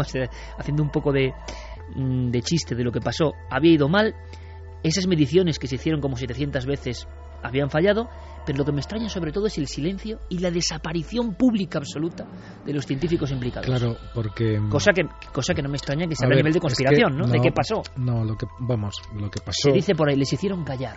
No, no, no es que les hicieran callar, es que hicieron el ridículo. Hicieron el ridículo porque eh, ellos mismos cuando hicieron los experimentos. Pero todos nos lo creímos en un principio, ¿no? Verás, ellos mismos cuando hicieron esos experimentos no los querían anunciar eh, ellos mismos dudaban y ellos mismos cuando finalmente uno de ellos, y sin el consentimiento de sus colegas, se decidió a decirlo, porque lo habían repetido muchas veces, pero claro, con el mismo error, eh, ellos mismos, ¿por qué lo habían repetido tantas veces? Porque no se lo podían creer, porque les parecía... Y siempre falló el, les pues, conector. bueno, no era en realidad un conector, sino... Eh, eh, sí, era una conexión entre los relojes que tienen... Pero es que fíjate que medir la velocidad de la luz. Suena como de España. Pero medir la velocidad de la luz entre, entre dos puntos tan cercanos como era, era un punto en Italia, cerca de Roma, me parece, y Suiza. ¿Cuántos kilómetros puede haber ahí? Eh, es decir, la luz tarda en hacer eso una billonésima de segundo. Entonces, las mediciones tienen que ser tan extraordinariamente precisas que cualquier pequeña cosita distorsionaba. ¿Tú crees que fue un ridículo mundial? Yo creo que al final, sí, se precipitaron al final y hicieron un poco... Eh, sí, fue un ridículo. Coincidió con varios científicos y varias cosas muy soltadas pero, que algunos pensaban aquí había para, ¿sabes lo que ocurre? hay, hay, un tipo de partículas, eh, eh, hay un tipo de partículas que se llaman taquiones, que no están descubiertas pero sí predichas, que son partículas que viajan en el tiempo o sea, directamente, o sea, la física dice, son partículas que se mueven en el tiempo igual que otras se mueven por el espacio. Y se llaman taquiones. Y viajan además no a la velocidad de la luz un poquito más rápido, sino que pueden viajar a centenares de veces la velocidad de la luz. O sea, les da igual, porque en el momento que rompes la, la barrera del tiempo, ya no tienes que cubrir esas distancias. O sea, ya no es una cuestión de, de meter motores y cubrir una distancia de aquí a allí. Es lo que te decía antes de los viajes espaciales. Si existe alguna posibilidad de de viajar de verdad en el espacio tiene que ser venciendo también la barrera del tiempo. Además, eh, eh, eh, imagínate, alguien ha citado por aquí el tema de los agujeros de gusano. ¿no? Los agujeros de gusano que se dice mucho, se menciona sí, mucho. Está muy bien, pero hace falta encontrar alguno. Hace falta encontrar alguno. Entonces, será por hecho, ¿no? No, no, están teorizados. La teoría los permite. Pero claro, los tienes que encontrar. O sea, tienes Sería como un pliegue en el espacio-tiempo. Sí, pues es eh, la típica, el típico ejemplo que ya he puesto alguna otra vez. Tú imagínate que tienes una hoja de papel y marcas dos cruces en los dos extremos y una línea. Esa línea es la distancia que tú tienes que recorrer entre uno y otro. ¿Vale? Pero si tú doblas la hoja de papel y haces que se toquen las dos cruces, y haces un agujero. La distancia es mínima. Claro, no hay distancia. Tú has ido mucho más rápido que la velocidad de la luz. Imagínate que de esa, de esa cruz a la otra cruz hay mil años luz lo has hecho en un instante, en, un, en nada, en nada de tiempo, pero has cubierto toda esa distancia porque has utilizado un canal espaciotemporal. Y eso sería un agujero de gusano. Lo que pasa es que hay que encontrarlos. Y además hay otro tema. Hay otro tema. Con los viajes en el tiempo, otra de las objeciones que se pone, si fuera verdad lo de los universos paralelos, que cada vez que, que hacemos una cosa de estas, es que cambiaría todo el universo al mismo tiempo. Yo recuerdo un relato muy bonito de ciencia ficción en el que unos viajeros del tiempo, hacían una máquina del tiempo, se marchaban a la era de los antes de los dinosaurios, al origen de la vida y tal, y de repente los dos cosmonautas o los dos uh, temponautas crononautas. o crononautas que estaban por allí paseándose en un paisaje absolutamente prehistórico, pues uno sin darse cuenta pisa un bichito que andaba por allí. Entonces nada, pues nada, se suben a la nave, vuelven y cuando llegan aquí otra vez, todo el mundo tiene un aspecto como de mosca horrible, todos con, con, tentáculos y con los ojos así facetados y tal, pero nadie se da cuenta de nada, porque siempre ha sido así. Entonces, en el momento en que rompes eh, esa realidad, al matar a aquel bichito, vete a saber a qué antepasado de todo y tal, y eso con la evolución y con tal, se, se convirtió. Entonces ellos vuelven y también ellos son moscas o parecidos a moscas como tipo insectos, pero la vida sigue. O sea, nadie nosotros podríamos estar ahora mismo en esa situación y todo, todo nuestro universo habría cambiado y no nos daríamos ni siquiera cuenta. Seguiríamos con nuestra rutina diaria. Te esa oportunidad del boleto. ¿A dónde irías tú? Un repaso rápido. Yo me iría, fíjate, yo me iría, a mí lo del Big Bang me parece ya excesivo, más que nada porque había billones de grados y entonces tú sales ahí. No, no, pero tú estás en el protegido, protegido. yo me iría, al Big Bang. No, yo me iría a buscar el origen del hombre. Y, y, si me das un minuto, hay otro relato no, no, no, es que no tenemos, no tenemos tiempo, porque si no nos da tiempo la ronda. Santi. Pues yo me iría a buscar el origen del hombre. A mí no me lo tienes ni que preguntar.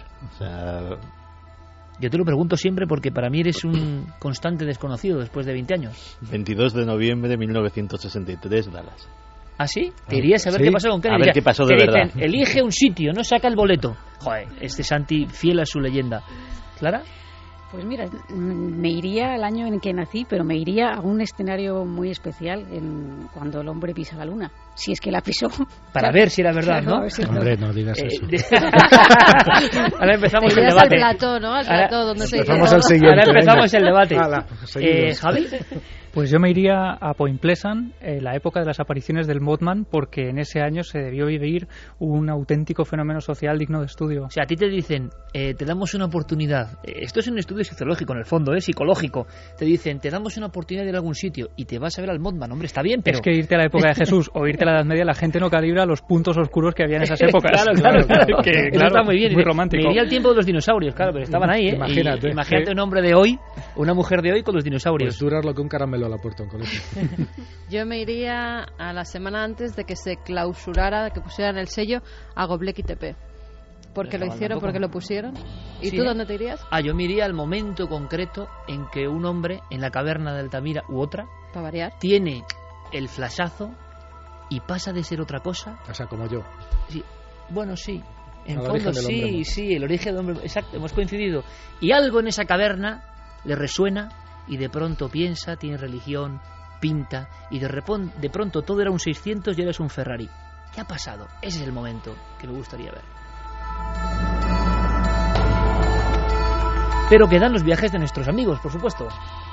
Pues vamos con ellos, a ver dónde viajarían. Sergio Aguirre dice, se teoriza que a través de agujeros de gusano se podría viajar en el espacio, como en contacto o ahora interestelar. En el tiempo se podría viajar si se pudiera controlar la gravedad. Nolin dice que a él le gustaría pasear, eso sí, acompañado por las calles de Whitechapel, allá por 1800 y pico. Para buscar a alguien destripador. sí. Pues son ganas. Bueno, a ver si de una vez descubre quién, quién es, porque se han dicho tantas cosas. Es, como decir, me, dan un boleto en el tiempo, voy al cortijo, los galindos, o sea, al crimen de cosas a Puerto así. Es que es terrible, ¿no? mi segundo destino favorito sería dentro de 15 días a ver cómo han quedado todos los partidos de la quiniela. Ese es el clásico, De eso ha habido muchos, ¿eh? Tal y como está la cosa, es la una cuestión materialista. Es que hay que hacerlo. Bueno, se dijo de un tal Andreu Carlistin eh, que venía del 2256. Que otro John Titor, pero con menos fama. Otro John Titor, sí, pero, pero más extraño, si cabe. Eh, en dos semanas invirtiendo en bolsa pasó de inversiones de 800 euros a ganar 350 millones de dólares, hasta tal punto que el FBI empezó a investigar cómo lo había hecho y descubrió que no había nada sobre este tipo ni antes en toda la, o sea, ni una tarjeta de crédito, ni un DNI, ni y justo Era cuando un viajero broker del tiempo. Un viajero broker. Alguien da un millón de dólares para sacarle de la cárcel, después de ese día desaparece y nadie vuelve a saber de él. También se dice que es una leyenda urbana, que el FBI nunca intervino en una tontería como estas y que este hombre nunca existió. Aún así, hay fotografía. Por cierto, que al regreso, Clara nos va a llevar hasta un cenote. Cenote Zací, en donde dicen que ocurren historias extrañas. ¿Y ha pasado algo con la Deep Web, Santi? Pues sí, mega redada en la Deep Web. Lo vamos a contar en un ratito. Oscuridad, yo me voy a Villisca, a la casa donde hubo ocho asesinatos terribles porque al parecer ha vuelto a suceder algo también tremendo. La casa de Lizzie Borden. Exactamente. Que es una chica que de repente entró en una espiral de locura, es un poco oscura la historia. Creen que la asesina era Lizzie Borden. Con un hacha. Ah. Y ha pasado algo en esa casa. Exactamente. Pero esa casa se visita porque dicen que hay fantasmas. Sí. Y ha ocurrido algo ahora. Ahora ha ocurrido algo.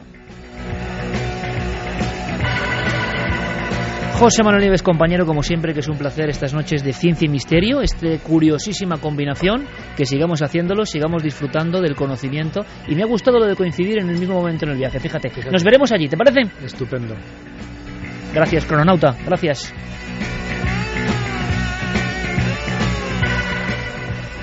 Mensajes de todo tipo. Ranking. ¿Quién ha ganado? Eh, Jesús. Jesús de Nazaret. y después Egipto. La inmensa mayoría de las personas irían a ver el momento de Jesús de Nazaret. Exacto. También la construcción de las pirámides. Algunos dicen, para ver si de verdad eran los egipcios o una civilización extraterrestre. Domanis Cabrera dice, yo sería egoísta, iría 40 años adelante y vería qué fue de mi vida. Si no es lo que espero, empezaría a cambiar mi presente. Mira, eso no está mal. Bueno, eh, Jesús y Egipto, curiosamente dos iconos que los que hemos trabajado en revistas sabemos que llamaban muchísimo la atención. Se ponían en la portada y había algo. Y da igual la creencia, ¿eh? Da igual la creencia. La imagen de Jesús eh, atraía. Por cierto, que os contaremos en un tiempo que Jesús no siempre aparecía en los retratos artísticos con barba y con pelo largo. ¿Os imagináis un Jesús sin barba y con pelo rubio y rizado? ¿Por qué en los primeros tres siglos los únicos retratos de Jesús son de un Jesús que no se parece al que conocemos? Pero eso, amigos, será otra historia. Volvemos con muchas más cosas, ahora toda la actualidad trágica, por desgracia, en la provincia de Murcia, y volvemos con un montón más de historias en Milenio 3.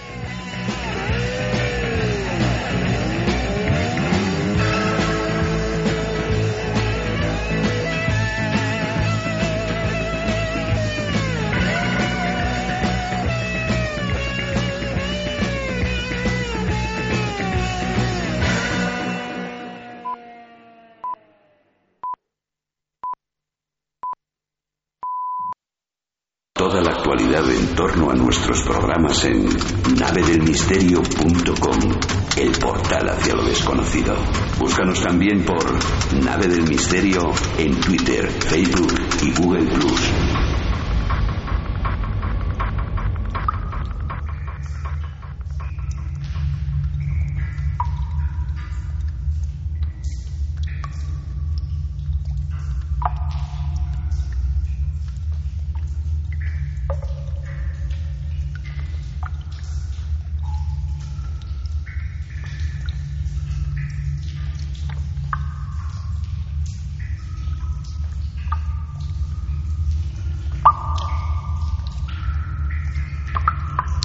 Ambiente húmedo, un ambiente de caverna, un ambiente en concreto de cenote. Os lo adelantábamos al finalizar nuestra primera parte de Milenio 3. Ahora cambiamos un poco el rumbo y de la ciencia y del misterio nos zambullimos en algunas historias de actualidad. Algunas son como un recurso permanente. Se lleva hablando mucho tiempo de ellas. ¿Qué parte de leyenda y qué parte de sucesos reales? Por desgracia, algunos de los sucesos que van en esta hora son un poco truculentos, pero conectan directamente con el misterio. Cenote, que es un término que muchos no conocerán, muy propio de las tierras mexicanas. Concretamente a uno, el cenote Zací. ¿Es así, Clara? Efecto. A ese viajamos.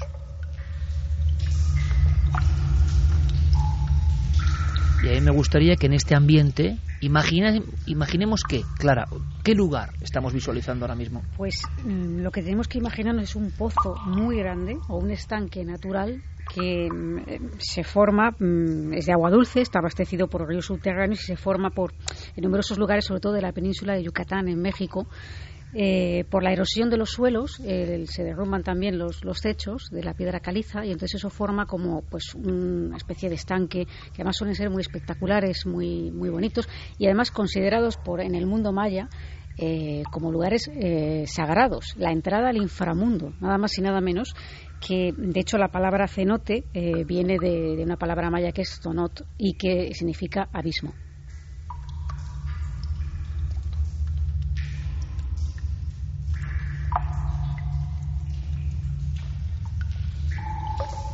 Imaginamos esa poza, esa especie de lago, muchas veces, no sé si todas, cubierto por la cueva, es decir, un lugar donde hay un pozo, pero tú estás metido en las tinieblas también. ¿No es un lugar libre o sí?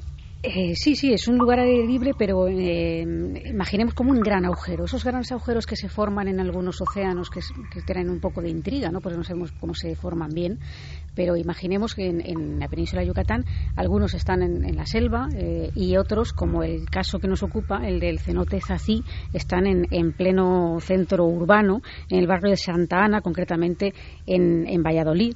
En, la ciudad de Valladolid, precisamente Zací es el nombre maya de Valladolid. Y bueno, pues este, este cenote eh, del que venimos hablando, mm, resulta que eh, ahí ha habido, tiene muy mala fama, muy siniestra fama, porque la verdad es que los cenotes son lugares peligrosos para bañarse. Eh, ya que las profundidades son a veces muy grandes, a lo mejor hablando de, de 100 metros de profundidad. Hay corrientes Hay corrientes traicioneras y si bueno pues alguien no es muy ducho en, nadar o se mete en condiciones poco adecuadas pues puede ocurrir un, accidente. Y de hecho en este cenote han ocurrido bastantes casos de personas que se han introducido voluntaria o involuntariamente pues han caído y se han ahogado sea que este cenote dentro de la panoplia que hay es especialmente negro, ¿no? En su trayectoria de desaparecidos y ahogados. Sí, porque eh, sobre todo en tiempos un poco más antiguos el acceso al cenote una vez que alguien se ahogaba era muy difícil y entonces lo que hacían era esperar, según las técnicas antiguas, unas 72 horas, momento en el cual el ahogado subía a la superficie y era el, lugar, o sea, el momento preciso para cogerlo con una cuerda y sacarlo. O sea, el cuerpo ahogado habitual este proceso, siempre hacía la misma maniobra, digamos, en, la parte profunda del cenote y a las 72 horas emergía. Emergía. Eh, para horror de, de, los familiares que llevan horas y horas apostados en el cenote esperando a, que eh, su hijo, su hermano, su padre, quien fuera, saliera. Y si no se cogía, es lo que decían ellos, ¿no? si no se cogía a tiempo, en ese en ese eh, en esa mm, en, esa emergencia no que es que subía el cuerpo en ese lugar eh, se volvía a hundir y ya era imposible sacarlo. Pues casi con este ambiente que ponen en el calero nos encontramos en ese cenote, en ese mundo donde ya sumamos eh, esa capacidad de trasladarse al inframundo de esas culturas precisamente y un lugar de dolor, un lugar donde se ha acostumbrado la piedra vieja a ver a familias enteras esperando a que vuelva el ahogado. Y ahí ocurre algo, me decías, y algo muy reciente.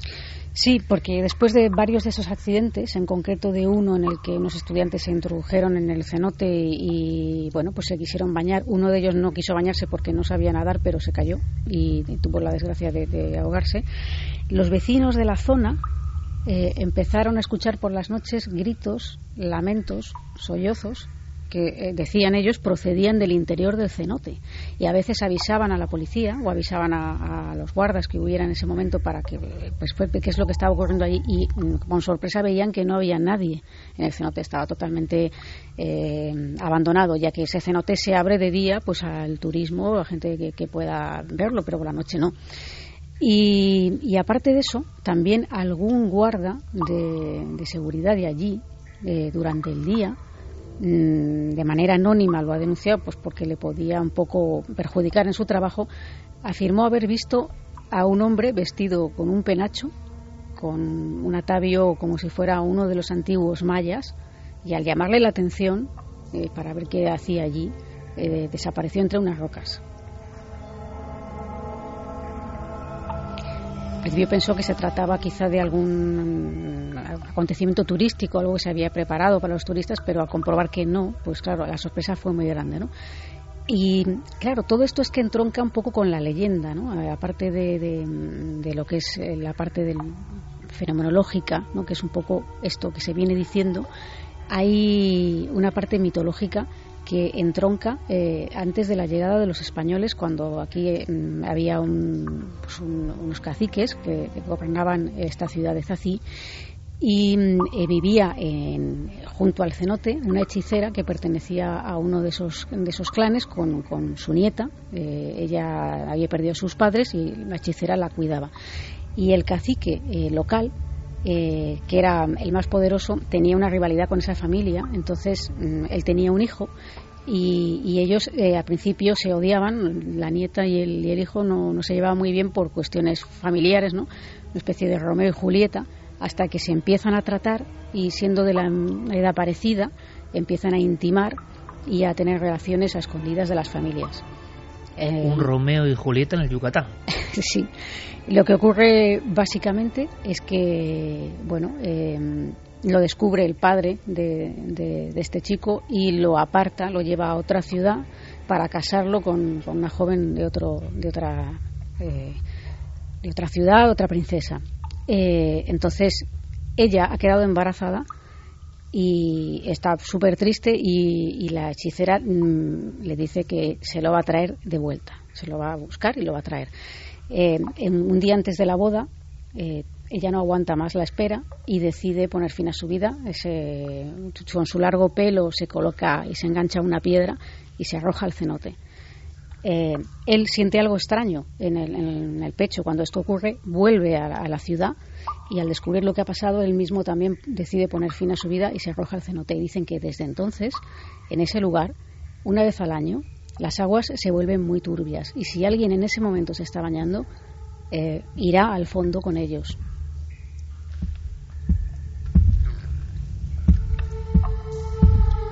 Y esto que es pura leyenda antigua, pero que las leyendas por algo entroncan con un sitio físico real, porque allí pasó algo y luego se ha demostrado la gran cantidad del cenote que engulle los cuerpos de los ahogados.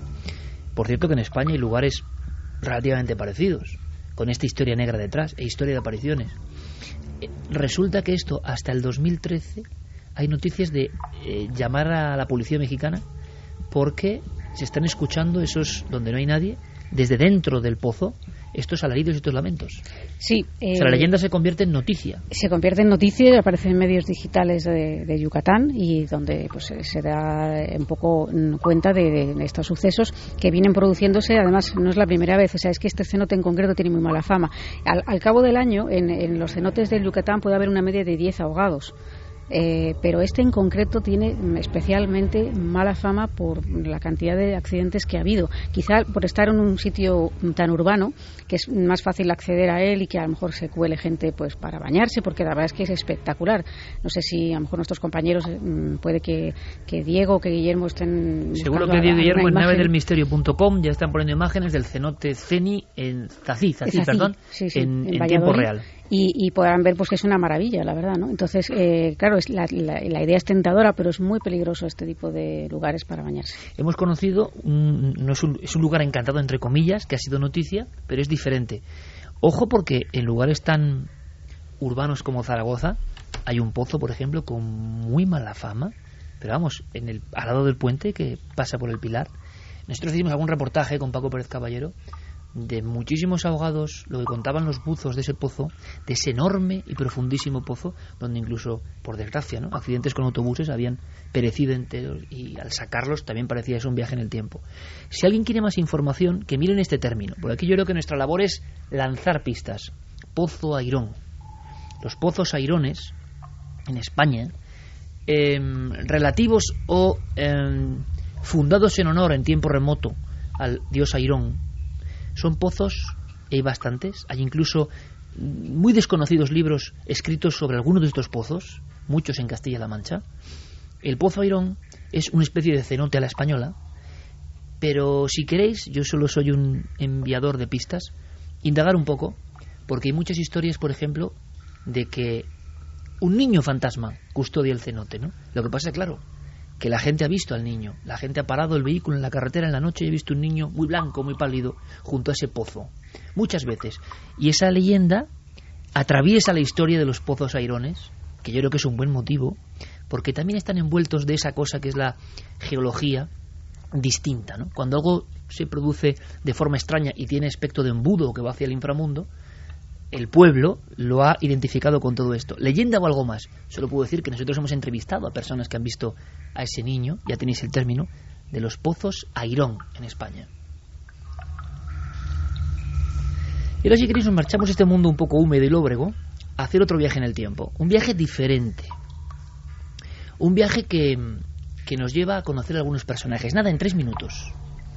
Es una idea de Diego Marañón, de nuestro compañero, aunque la idea se le ocurrió a Carmen en su día. ¿Por qué no viajamos en el tiempo y hacemos entrevistas desde el más allá? Fue una idea un poco así rara, ¿verdad? Pero mm. que Diego Marañón ha ido hilvanando.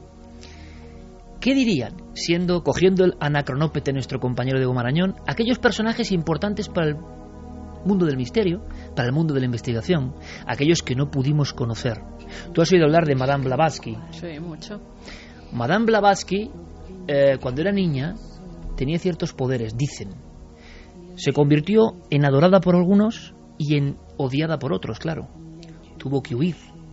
Se convirtió, por otro lado, en consejera de personas importantísimas. Y en cierto momento en su vida hay como una revelación y hay unos textos. Unos textos, ojo, que son seguramente de los libros más leídos en la historia del misterio. Isis sin velo, por ejemplo.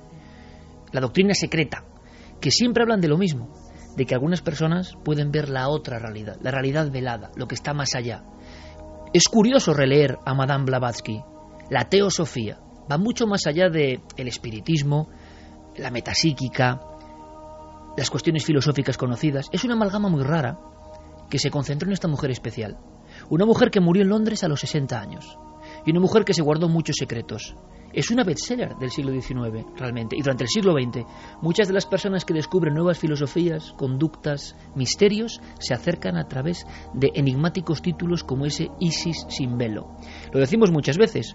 Cuando uno accede al mundo del misterio, sea por la vía que sea, tiene la sensación, lo hemos hablado tú y yo muchas veces, ¿verdad?, de que un velo se cae. Es como si nos hubieran atado un velo al nacer que no nos permite ver muchas cosas. Y cuando uno va hilvanando historias, es un velo que hace desconfiar de casi todo, sobre todo de lo que dicen que es oficial o convencional, y es un proceso de vértigo. Blavatsky lo tuvo, lo dejó escrito.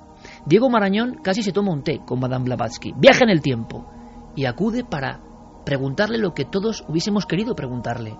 ¿Cuál será la respuesta de esta alquimia sonora? Diego Marañón, entrevistas en el más allá, ni más ni menos que Elena Petrovna Blavatsky.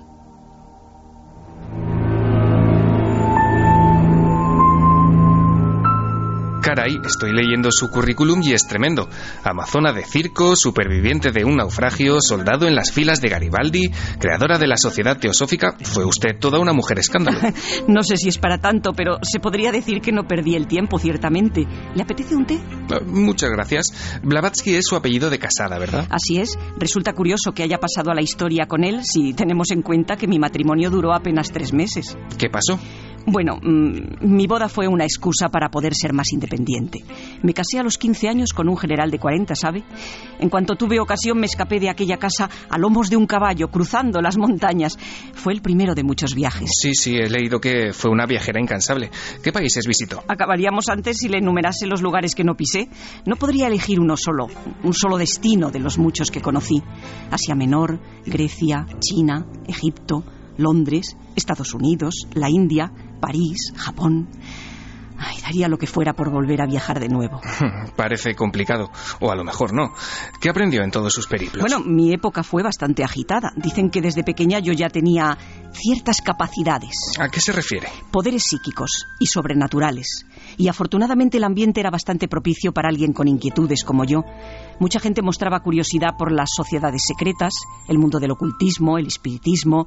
Alan Kardec ya sabe. Sí, sí, sí, ¿qué me va a contar? Mi objetivo era conocer el espíritu, y para eso, déjeme que le diga, es indispensable la pureza de corazón. Para conseguirlo hay que desechar todo mal pensamiento, manteniendo el ánimo sosegado sin jamás agitarse ni irritarse por nada.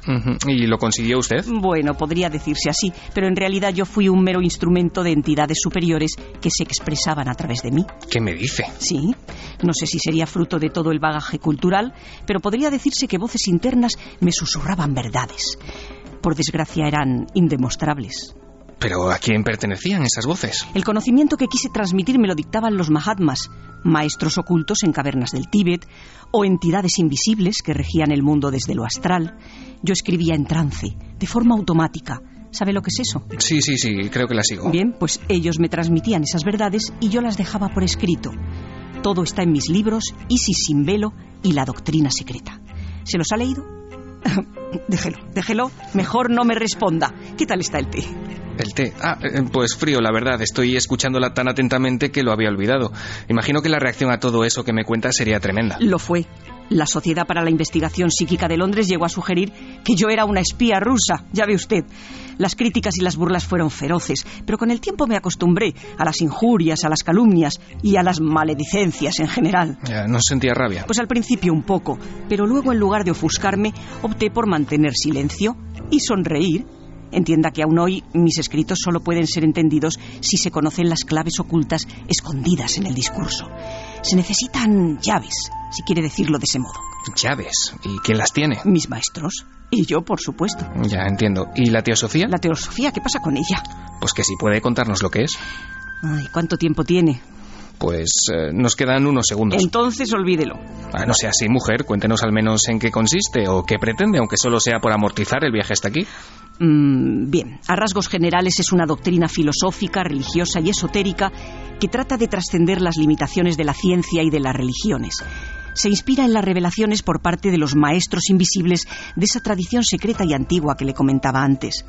Solo la teosofía puede explicarnos el misterioso problema del bien y del mal y reconciliar al hombre con la terrible y aparente injusticia de la vida, porque imagino que las cosas no habrán mejorado ahí abajo, ¿verdad?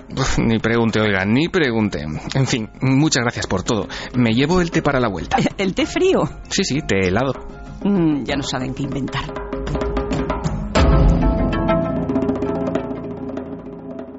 Toda la actualidad en torno a nuestros programas en navedelmisterio.com, el portal hacia lo desconocido. Búscanos también por Nave del Misterio en Twitter, Facebook y Google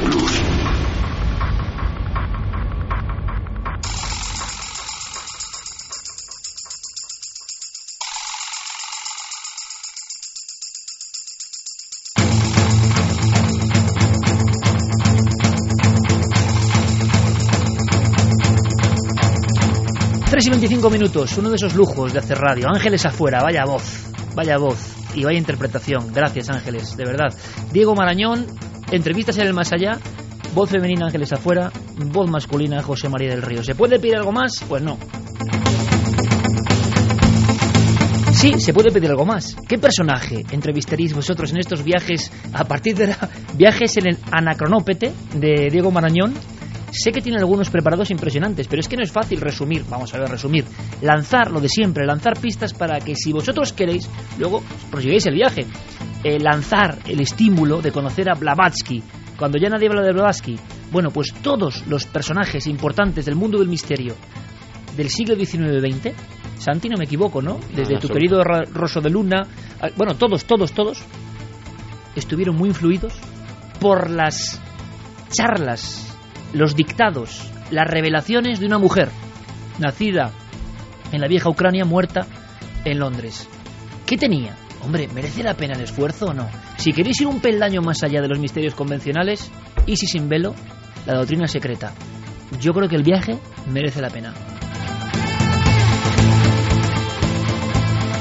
Son esas personas que cambiaron su tiempo y hay muchas, mujeres y hombres, por supuesto, y los iremos entrevistando a todos, si es posible, en esta curiosa forma de viajar que es la radio. Pero hay mucha actualidad. Por cierto, eh, la semana pasada vivíamos aquí un acontecimiento de esos de impacto, ¿no? Todo el equipo era estaba presente. Yo he hablado con nuestro querido jefe, porque siempre va a ser nuestro jefe Mariano Revilla, jefe de programas, y me ha confirmado lo que sospechaba. Eh, no puedo decir mucho más, pero Paloma Navarrete, ahí es nada, estuvo siendo entrevistada, ¿verdad?, por todos, ¿no? Y todos yo creo que no hemos ni hablado del tema porque nos hemos quedado tan así. Delante de todos ocurrió algo. En los compañeros de los 40 yo creo que todavía están con el susto en el cuerpo. Al vernos pasar, estaban ahí ellos haciendo su emisión y ven pasar a Paloma con una bola en la mano y detrás a todo el equipo. Y era la noche del día 1. ¿Qué es esto, no? O sea, ¿qué es esto? Bueno, pues lo que ocurrió fue bastante fuerte. Y fue para nosotros, en Petit Comité, y nos dejó con el desconcierto. Pero si queréis un desconcierto público, lo que pasa mañana en Cuarto Milenio con Paloma Navarrete, yo ya no sé ni cómo explicarlo, de verdad. Puedo volver a decir que no tiene ningún dato, ningún elemento, nada. Y que vagamos en busca de, de cerrar un círculo, un caso que ocurre en Córdoba, un crimen terrible en una barbería. Claro, eso de que estés colándote, afeitándote y el barbero te degüelle es yo creo de la peor pesadilla que nos puede ocurrir. Bueno, pues pasó en Córdoba. No hay datos, nadie sabe datos. Y Paloma cierra el círculo. no sabía ni a qué ciudad iba. Nos hemos quedado de piedra. Mañana, en cuarto milenio, todo eso grabado. La hora Santi no la digo porque ya no sé, pero sobre las 11, no sé, por ahí más o menos. Por ahí más o menos. Por ahí más o ahora te menos. lo confirmo. Por ahí más o menos. Sí, bueno, es que mm, puede variar. Hasta lo que digamos ahora puede variar. Así que muy atentos, por favor. Vamos con otra historia. Con otra historia mm, curiosa. De una casa y una mujer. No tan benévola como Blavatsky. Hay una historia de un crimen, eh, ocho muertos, se dice pronto, y un hacha. En Estados Unidos, que para esto son muy hábiles y yo creo que en algún aspecto hay que aprender de ellos, eh, reconstruyeron la casa de alguna forma o la decentaron Mm. y la gente iba a ver esa casa No de un solo- crimen tan espantoso que yo no iría ni loco. No solo iba a verla, sino que tú puedes hoy en día alquilarla por una noche y pernoctar Alquilarla. en ella. Sí.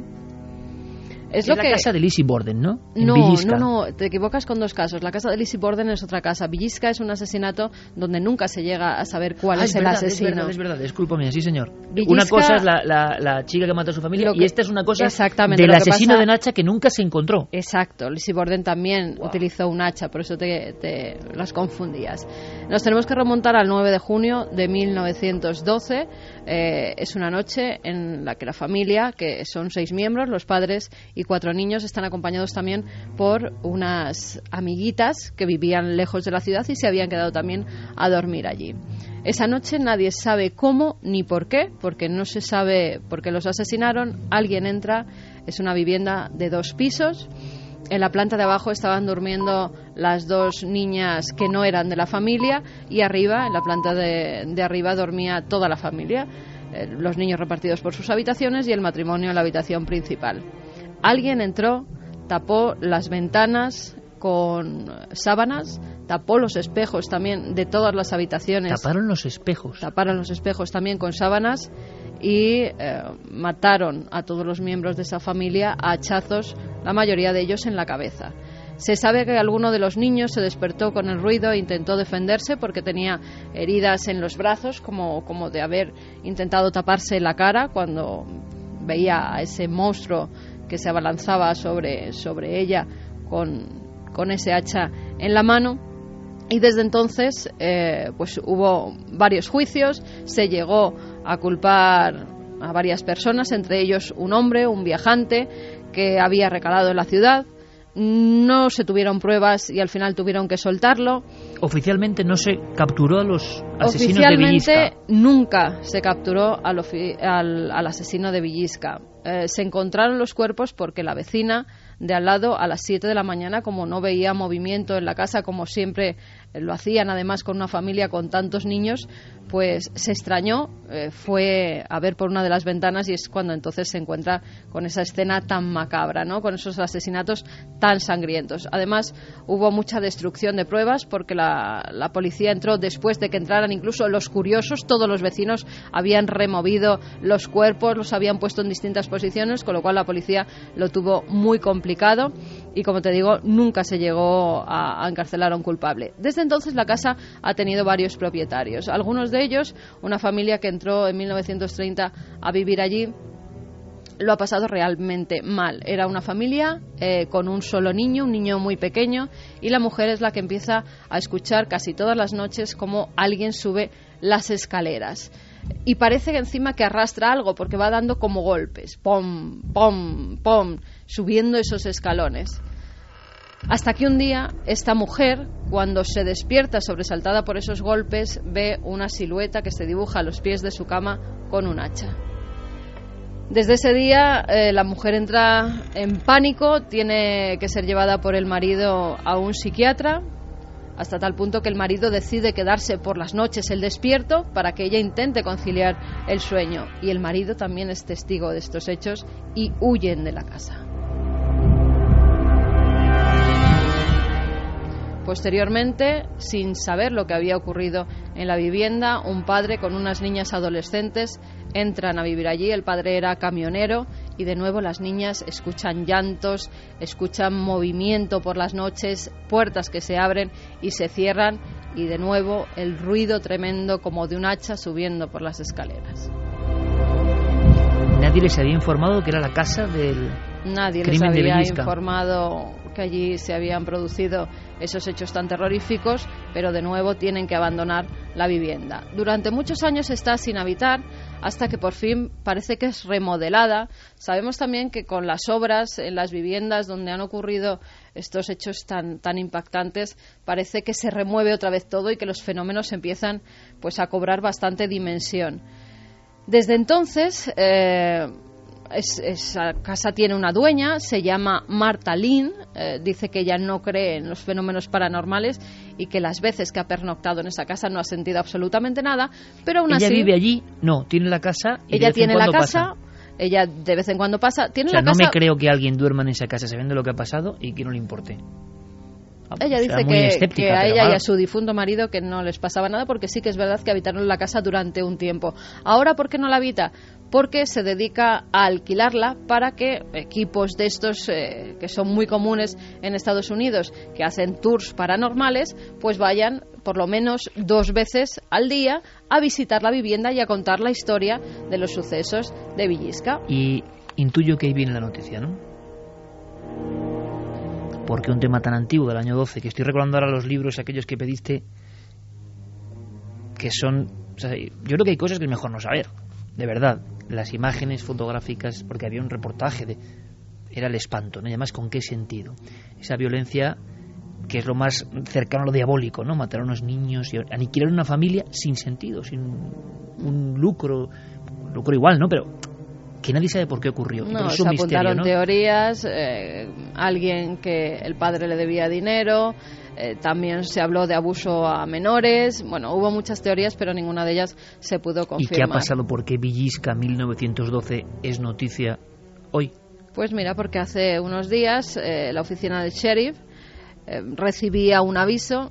Robert Steven, que es uno de esos cazafantasmas o guías turísticos de lo paranormal, que visita casi a diario esta vivienda, pues decidió apuñalarse cuando se encontraba dentro de la casa. Nadie sabe cómo ni, cor- ni por qué.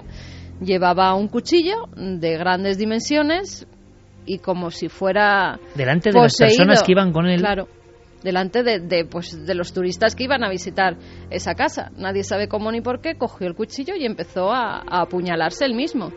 Inmediatamente llamaron a la policía, lo trasladaron al hospital donde se está recuperando eh, de estas heridas bastante graves, pero no saben todavía por qué lo hizo. Él no, ha- no ha vuelto a estar consciente para contar la no ha historia. declarado absolutamente nada.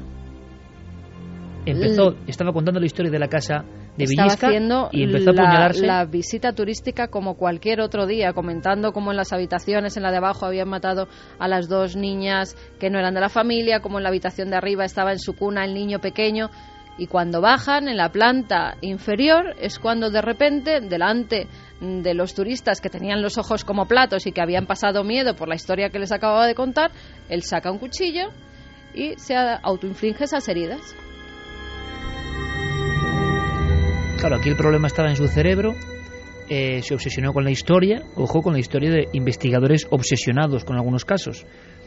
Pero o el ente maligno que habita la casa o le lo que sea, es lo que es lo que apuntan que algún pues eso que, que, que la malignidad que se concentra en esas cuatro paredes de alguna forma eh, haya penetrado en este hombre y, y le haya llevado a, a apuñalarse ahora la gran cuestión es, después de ocurrir esto, ¿hay colas para entrar en esa casa? seguro Y es que está ese lado un poco oscuro, ¿no? Que tiene el ser humano, esa morbosidad que a mí sinceramente, o sea, cada vez me, repugna más. Aunque el caso tiene una conexión con el misterio, evidente. Se ha hablado siempre de las apariciones de Villisca y de lo que han vivido algunos inquilinos. Pero esto ya entra dentro de la psiquiatría. La Deep Web es un término que yo creo que hace dos años nadie mencionaba, que Santi Camacho fue de los primeros que trajo a la radio, que es otra de esas cosas que casi yo creo que es mejor no saber, que parecía una leyenda urbana, donde todos los horrores eran posibles y donde uno se descorazona con la especie humana, eh, tan hábil para algunas genialidades y con tanta oscuridad entre medio, ¿no? Y resulta que parece que hay un primer ataque real a la Deep Web, eh, Santi, coordinado, porque lo que está pasando ahí, de alguna forma, tiene que detenerse. Claro, lo que está pasando ahí es que entre otras muchas cosas, eh, algunas eh, malas, algunas muy malas y otras peores, eh, allí se podía conseguir todo tipo de productos y servicios de carácter ilegal, armas, drogas, moneda falsa, identidades, eh, pasaportes, trasplantes, asesinos a sueldo y un larguísimo etcétera que incluye prácticamente todo lo que se puede. Y eso era operativo, Santi, es decir, no es un mito sino que esas transacciones se hacen a través de esas redes. Esas transacciones se hacen y yo, pero vamos, doy testimonio personal de haber visitado muchos de los sitios donde, donde se llevan a cabo. Pues muchos de los sitios que ya no existen, que a día de hoy, ahora mismo, ya no existen muchos de aquellos que visité. Eh, Euro... casi que me alegro, ¿no? Alguno queda. Europol y el FBI, coordinados, han llevado a cabo esta semana lo que han denominado la operación Onimus. 17 eh, detenidos en Europa y Estados Unidos y eh, han caído eh, pues dentro del ranking de todas estas, estas webs ocultas han caído algunas de las más importantes los principales mercados de droga que eran Silk Road, eh, Cloud 9 y Hydra otros que se dedicaban a cosas como por ejemplo pasaportes falsos armas, elementos para... Es que suena hasta increíble ¿no? suena a película, ¿verdad? suena a película total pues de esas que como por ejemplo Pandora, Blue Sky, Topics Fluxbump, Cannabis Road y Black Market también eh, han caído sus responsables. Sitios dedicados exclusivamente al lavado de dinero, al lavado de dinero obtenido de formas ilegales, como Cash Machine, Cash Flow, Golden Nugget o Fast Cash también han sido desmantelados y en esta operación se han recuperado millones de dólares en, tanto en bitcoins como en dinero físico como en dinero de... ¿En la Deep Web se mueve el bitcoin? En la Deep Web solo se mueve el bitcoin, es decir, ese dinero físico evidentemente da de transformar bitcoins en dinero. Los pagos, eh, los pagos por estos productos y servicios se hacen eh, a través del bitcoin porque el bitcoin permite una absoluta, eh, un absoluto anonimato y eh, que nadie sabe quién ha pagado por, por esos servicios. Simplemente eh, tú puedes pedir una determinada cosa, la pagas con bitcoins, dices dónde quieres que te la, que te la dejen, que puede ser un apartado de correos en Gibraltar, por poner un ejemplo, y eh, no hay ningún tipo de contacto entre el vendedor y el comprador. Curiosamente dices, claro, ¿y cómo, ¿y cómo no te timan? Tú sabes, eh, por ejemplo, en sitios legales como Amazon, que se llevan las la reviews. confianza, ¿no? De... no, no, hay, eh, hay reviews de los clientes satisfechos que dicen: eh, vendedor de confianza, muy buen producto, este me ha timado, no le compréis. O sea. Eso se hace así, o sea, parece así de surrealista. Santi, perdona, lo de las bitcoins, leí el otro día que en Madrid teníamos ya un cajero de bitcoins en la calle pues Serrano, ¿puede, ser? Puede ser, no, desde luego sé que no sería el primero que hay a nivel mundial, no conocía la noticia, pero no, no es en absoluto imposible. Sí, había uno en Chipre, ¿no? Que era como un lugar. Y en Canadá. Para... Eh, Aquí lo que nos faltaba ya. Creo que en, la misma sede del, del MIT en, Massachusetts han puesto otro, es decir. Eh, no, es, lo más común, pero... Es un ataque sin precedentes al mundo más oscuro de la red, digamos, a la red debajo de la red. Sin precedentes, han caído 414 sitios que han sido cerrados, que ya no existen, ha habido 17 detenciones y eh, una parte de la comunidad de Internet está muy inquieta porque, claro, se preguntan, ¿y cómo ha podido ser posible? Todas las comunicaciones en la Deep Web se llevan a cabo a través de un sistema que se llama Tor. Tor permite eh, un anonimato total. Claro, lo que se están temiendo es que Tor eh, tenga algún tipo de agujero de seguridad que eh, nadie ha detectado hasta ahora, pero sí el FBI y Europol, y que ya ese anonimato no sea tan anonimato. Y, eh, claro, evidentemente para actividades delictivas pues puede ser eh, puede ser una buena noticia pero ten en cuenta que Tor también por ejemplo en sitios donde hay regímenes dictatoriales la resistencia o las personas que, que, se oponen a esos regímenes también se comunican a través a través de esos medios es decir también tiene digámoslo así usos lícitos eh, con lo cual el problema puede ser grande. Con lo cual, eh, Europol eh, ha dicho que la gente podría estar tranquila, aunque vete a saber si te puedes fiar o no, porque esto se ha llevado a cabo con lo que denominan trabajo policial a la antigua usanza. Vigilancias, confidentes, infiltrados, escuchas telefónicas, etcétera, etcétera. Y que, digámoslo así, la inviolabilidad de Tor sigue, sigue intacta. Ahora bien, decías que, decías que estos sitios han desaparecido. Quedan, eh, sobre todo, tres que se llaman Ágora, Evolution y Andrómeda, que también son de los históricos del comercio clandestino y que están experimentando un fenómeno curioso. Todos los clientes de los otros 414 sitios están revirtiendo allí. Y Con lo cual es imposible de erradicar eso. Y estos parece ser que son un poquito más duros de pelar, aunque los responsables del área de seguridad informática, tanto de Europol como del FBI, han dicho que están detrás de ellos y que algún día caerán. Yo sí con esto me sigo quedando perplejo. Pertenezco, no sé si a otro mundo ya. Evidentemente pertenezco a otro mundo. Pero, claro, ¿cómo es posible que una cosa que es delito en el mundo real no lo sea en el mundo digital? Em, ¿Cómo es posible que todo esto no se... Se abrió la puerta en cierto momento y está muy bien para las cosas buenas. Ahora, para las cosas malas, yo creo que no sabemos ni el impacto que pueden tener a futuro, ¿no? ¿Cuántas transacciones? ¿Se ha calculado, Santi? ¿Cuánta actividad comercial en ese gran mercado negro? Es imposible. El, eh, el volumen, eh, claro, lógicamente no se lleva registro de las visitas. El tráfico a través de Tor, eh, por lo menos por los medios convencionales, no se puede cuantificar porque, simplificando mucho el funcionamiento, Tor funciona a través, mandando tu señal, mandando tu IP a través de una serie de routers. Es como el lavado de dinero a través de una serie de empresas superpuestas.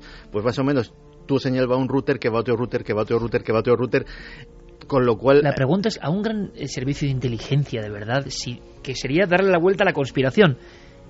Un gran servicio de inteligencia, pon el que queráis, de los grandes, importantes, no puede saber lo que está pasando y desmantelar eso, porque es increíble que hay unas redes activas del mercado negro. Claro. Muchas personas dirán, no, si es que siempre ha habido mercado negro, como la tontería de esa, no, es que en el barrio tal te ibas y tal. Lo que nunca ha habido es una interconexión con todo lo que significa de los mercados negros. Curiosamente, eh, ya que mencionas los servicios de inteligencia, Tor se ha financiado en muy buena medida por la Agencia Nacional de Seguridad norteamericana, que de hecho colaboró en tapar algunos agujeros de seguridad que tenían. ¿Por qué? Porque resulta que, evidentemente, por ejemplo, los servicios de inteligencia fomentan la insurgencia en otros países y les interesa que los insurgentes a los que ellos fomentan tengan una forma secreta de comunicarse que los otros gobiernos no puedan detectar. Con lo cual. La pescadilla que se muerde la cola. Y hablamos no de pescadilla, sino de otro animal muy mítico. Bueno, animal, si es que es un animal, que imaginamos que sí. Yo nunca podré olvidar mis andanzas por Navarra y Segovia, le he contado más de una vez, los ojos de los ganaderos. O sea que conozco muy bien la sensación que nos trae ahora Javi Pérez Campos de lo que está pasando esta misma semana en cierto lugar donde ya había habido ataques a ganado. Pero una cosa es hablar del otro lado del océano y otra cosa es cuando yo tuve la oportunidad, hace ya siglos, de acudir a Segovia, el Valle de Tabladillo, ahí al lado, ¿no? o a Navarra, en una zona de la ribera, donde un gran lobo, se suponía que era un gran lobo, claro, no sé, desangraba las ovejas, aniquilaba completamente los rebaños, no dejaba huellas. Eh, como había un solo punzón, la archancha, eh, era un expediente que es de la archancha también, ¿no? Como vamos a tener en un par de semanas, eh, decía que era un lobo grande y viejo con un solo colmillo y que entonces picaba con ese colmillo y desangraba, ¿no? Pero yo lo que nunca olvidaré es la mirada de aquellas personas que lo habían perdido todo, que todavía estaban allí en montones eh, las cabezas de ganado, que no entendían cómo había saltado pretiles de tres metros, y sobre todo hay una cosa muy inquietante en todo esto. Me acuerdo perfectamente de un guardia civil que me dijo, ya estáis aquí, los periodistas y esto es un... ¿Por qué no ha vuelto a ocurrir? A mí lo que me extraña es, si hubo más de 1.500 cabezas de ganado chupadas por ese lobo con un solo colmillo en la zona de, de Navarra o 900 en Valle de Tabladillo, si es tan habitual y tan normal, ¿por qué luego no pasa? Han pasado 20 años, no ha vuelto a pasar. No debe ser algo habitual. ¿Qué ha pasado ahora, Javi? Pues en esta región en concreto, muy cerca de Salta, en Argentina, sí que ocurre con más o menos eh, habitualidad, porque de hecho hace prácticamente un año hablamos con periodistas de esa zona que nos contaron historias muy parecidas a la que contamos esta noche. Esto ha ocurrido hace solo unos días en la localidad de Coronel Cornejo, muy cerca de Salta, donde 40 cabras han aparecido con bueno muertas en la finca con una extraña incisión en el cuello. Única incisión también. Eso es una incisión además muy precisa que ha extrañado a los ganaderos porque decían que ellos han visto todo tipo de ataques y este no parece corresponderse con el de nada que hayan visto antes. Además porque aparecen eh, casi desangrados solo que eh, alrededor de los animales apenas hay ni una gota de sangre. Eso es algo que ha extrañado mucho a. O sea, que no hay despedazamiento, no hay una limaña que se ha cebado, porque en esa zona de Salta puede haber hasta puma, ¿no? Claro, pero no se trata de ninguno de estos ataques a los que ellos efectivamente ya están habituados. No solo eso, sino que los perros que ellos tienen precisamente para vigilar y para evitar que este tipo de cosas ocurran y para alarmar a estos vecinos, pues los perros no dieron ninguna señal de alarma, estuvieron tranquilos toda la noche. Que es otro superclásico, ¿eh? En estos ataques, hablo hilando con lo que yo viví en España. Eh, Los perros no alertaban y nadie lo entendía, los mastines contra el lobo, nada. Y luego hay otro concepto que no sé si habrá ocurrido en Salta, que para nuestro amigo el zoólogo eh, González Siches es lo más inquietante de todo. Y esto sí que me lo pregunto. Yo no sé, será un animal. Pero lo que, ¿verdad? Se me quedó aquí siempre es, imaginaos un festín de 400 ovejas recién muertas. Es un festín de carne impresionante. Y hubo como meses, no, un año y pico entre ambos casos que yo investigué. Y los ganaderos miraban al cielo, y estaban arriba los buitres, y ni en un caso ni en el otro bajaban. Decían, parece que saben que esa carne no es buena, que no está buena, que algo ha pasado. Es imposible tirar una oveja a un campo y que no bajen los buitres si hay buitres. Y eso se me quedó siempre. Las alimañas no bajaban a por esa carne de estos casos en concreto. Pues en este caso no sabemos si las alimañas mostraron algún comportamiento anómalo, porque de momento no se han referido a ello, pero sí que eh, las propias cabras, por ejemplo, no mostraron ese, ningún comportamiento raro tampoco, no se mostraron alarmadas. De hecho, las casas de, de los eh, dueños de estas fincas están muy cerca de los animales y la única persona que sí que notó algo extraño es eh, un miembro de la familia Villalba que ha visto como han atacado a 16 de sus cabras, pues él dice que la noche del viernes escucha que el perro, uno de los mastines que tiene, eh, le despierta arañando la puerta de su casa como si estuviera aterrorizado. Unos perros que están específicamente preparados para atacar o para asustar a este tipo de, de amenazas. Y él dice que en el momento en el que abre la puerta sí que ve una extraña sombra como alargada saltando la valla de su finca. Dice que tiene una agilidad eh, muy especial y que está como huyendo hacia el monte.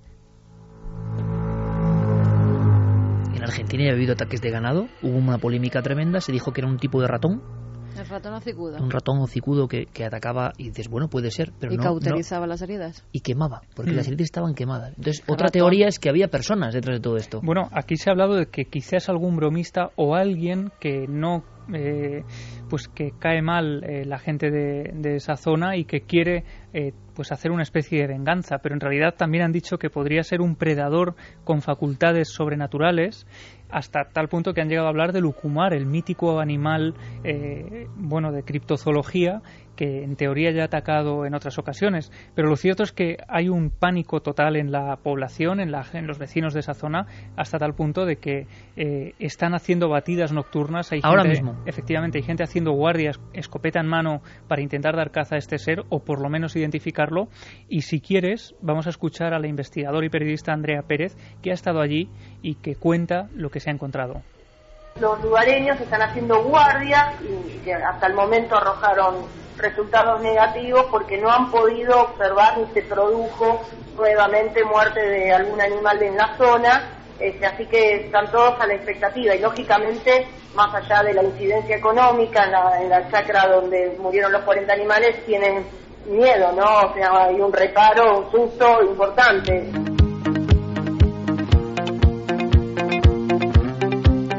Pues ya hemos hablado de cosas demasiado truculentas. Eso está pasando en el sentido de que los grandes mitos del misterio como que nunca mueren, ¿no? Sea lo que sea el originador de esto, de marcas en el ganado, que es un absurdo total, porque a ver quién hace marcas en el ganado. Yo recuerdo en Argentina cuando hablábamos con Cerpa y con los veterinarios que, por ejemplo, habían matado 16 vacas y todas habían aparecido en un círculo y todas mirando al mismo sitio. Por lo tanto, había una manipulación, eso no lo hace un animal. Ahora, si hay una manipulación humana, ¿qué sentido tiene? Absurdo por completo. Generar pánico, un estudio sobre el pánico, no había huellas de animales. Eh, gente que se bajaba en el helicóptero para hacer eso, ¿y con qué sentido? Bueno, pues no. Ocurrió en el 2002. La hipótesis oficial es que era un ratón. Un ratón que hacía esas heridas. El ratón, después de casi Y 15 que años. podía mover una vaca y ponerla en Bueno, círculo, Acuérdate claro. de lo de los depósitos de agua. Es verdad, los depósitos de agua vacíos. Vacíos. Depósito de agua vacío y las vacas mirando hacia un lado era la escena, ¿no? Que se encontraron los veterinarios. ¿Qué es Ratón esto? listo que tenemos que vamos. Y el ratón si es que está allí, no ha vuelto a actuar jamás. Pero un poco de música milenaria que siempre está asociada a ese momento tan especial, que ha surgido de esa forma tan especial. Y además hemos recibido mensajes como con mucha carga, ¿eh? Siempre os agradecemos mucho el apoyo, pero hay algunos mensajes donde uno toma conciencia también de lo que es este momento de radio, este momento de burbuja en el espacio-tiempo. Algunos son especialmente emotivos.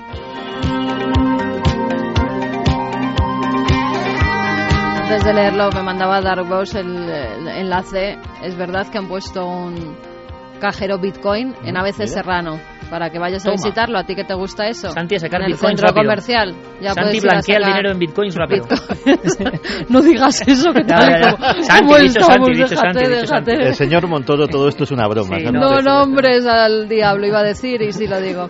Bueno, venga, Alberto Bringas nos dice, buenos días, Iker. Hace apenas tres semanas falleció mi hermano Gustavo en un trágico accidente de tráfico.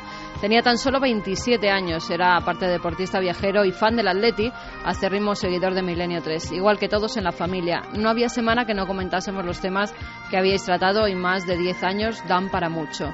No sé muy bien cómo pediros esto porque todavía siento un enorme bloqueo al expresarme. Sé que desde hace tiempo dedicáis eso tan bonito que llamáis bendiciones milenarias, sobre todo hacia personas que acaban de llegar al mundo. Lo que yo os pediría, con cierta vergüenza y sin saber muy bien cómo, es que le dedicaseis unas palabras, un saludo en uno de vuestros programas de Milenio 3, un recuerdo para alguien que acaba de dejarnos. Se llamaba Gustavo Bringas. Mil gracias de todo corazón por vuestro tiempo y el trabajo tan importante que tenéis, el de darnos esperanzas de que otros mundos son posibles. 3 y 54 son esos momentos un poco de aprieto, ¿no? Porque ¿qué le dice alguien, en este caso yo como director de este equipo, una persona que está sufriendo este bloqueo, como dice, ¿no? De la vida y la muerte. Pues no soy nadie para decir nada, pero todo este equipo, si sirve de algo que seguramente pueda servir, hace que miles de personas, quizá millones en todo el mundo, piensen ahora eh, con afecto eh, por esta persona. Yo voy a decir lo que siento, es que yo creo que estoy seguro que está en un sitio mejor. Es lo que creo. Y además un sitio al que seguramente tenemos todos que ir, ¿no? Mucha fuerza, mucha energía milenaria y gracias. Nos impresiona mucho cuando alguien que escuchaba el programa, que era de nuestra familia, ya no está. Pero ese viaje, nosotros hemos dejado de entenderlo, pero en la antigüedad pensaban que era simplemente un paso más, un paso que hay que dar. Nos escribían también diciendo hoy mi madre ha dejado su cuerpo terrenal para viajar rumbo a las estrellas. Su enfermedad llamada cáncer la ha vencido tras ir luchando durante años diversos asaltos. Pero no quiero aburriros. Mi mamá, permitidme decirlo así, a pesar de tener yo 34 años y ella 61, me unió a vuestro grupo de amantes del conocer, cuando antes de ser un programa nocturno dedicabais un periodo de 30 minutos, si no me falla la memoria, a meternos en temas del misterio. En el programa que nos ofrecéis este sábado no estará, y es verdad que en los de esta temporada, debido a su cansancio, no os podía escuchar, pero sé que era una buena oyente vuestra y que siempre nos gustaba al día siguiente decirnos qué te ha parecido lo que ha dicho Iker y la familia de milenarios. Y nos contábamos. Sé que no sois magos, brujos, chamanes, pero como vais haciendo desde la temporada pasada, me gustaría que le dedicaseis un recuerdo a mi madre, Amparo, a la hora de la despedida. Muchas gracias y seguid haciéndonos soñar durante unas horas de madrugada para que nuestra mente y corazón olvide los males de este mundo. Un oyente milenario, Alberto García Morales. Pues sí, no, no es muy fácil, ¿eh? No es muy fácil, primero porque nadie tiene respuesta, ¿no?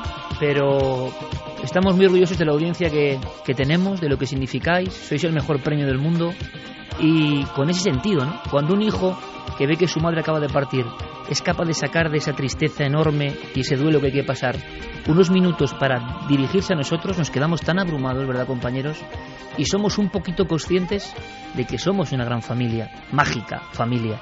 En esta familia creemos que desde esas estrellas a las que tú mencionas, nuestra, vuestra madre os ve y nos sigue viendo y quizás siga escuchando y quizás estas ondas mágicas lleguen a esas, eh, esos espacios desconocidos, ¿no?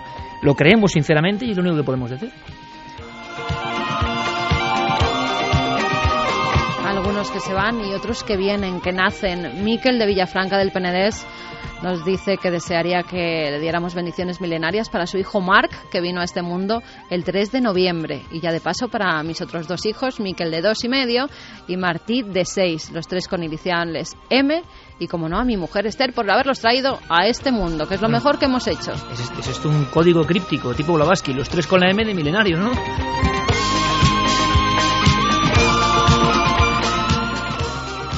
Nos decían también, hola, equipo de Milenio 3, mi nombre es de Dirian y quería pediros unas bendiciones milenarias muy especiales por haceros del destino. A día de hoy me encuentro alejado de mi familia y mañana 9 de noviembre es el bautizo de mis sobrinas mellizas Carla y Edurne. Como no podré asistir a su bautizo católico, me encantaría por lo menos poder enviarles desde la distancia este bautizo milenario. Mira que son bendiciones, pues ahora bautizo pero si es bautizo milenario, aquí se lo puedo hacer los Santi. Adrián Bonet nos lo pedía. Si es bautizo, yo creo que Santi, con esa liturgia que él tiene, ¿no?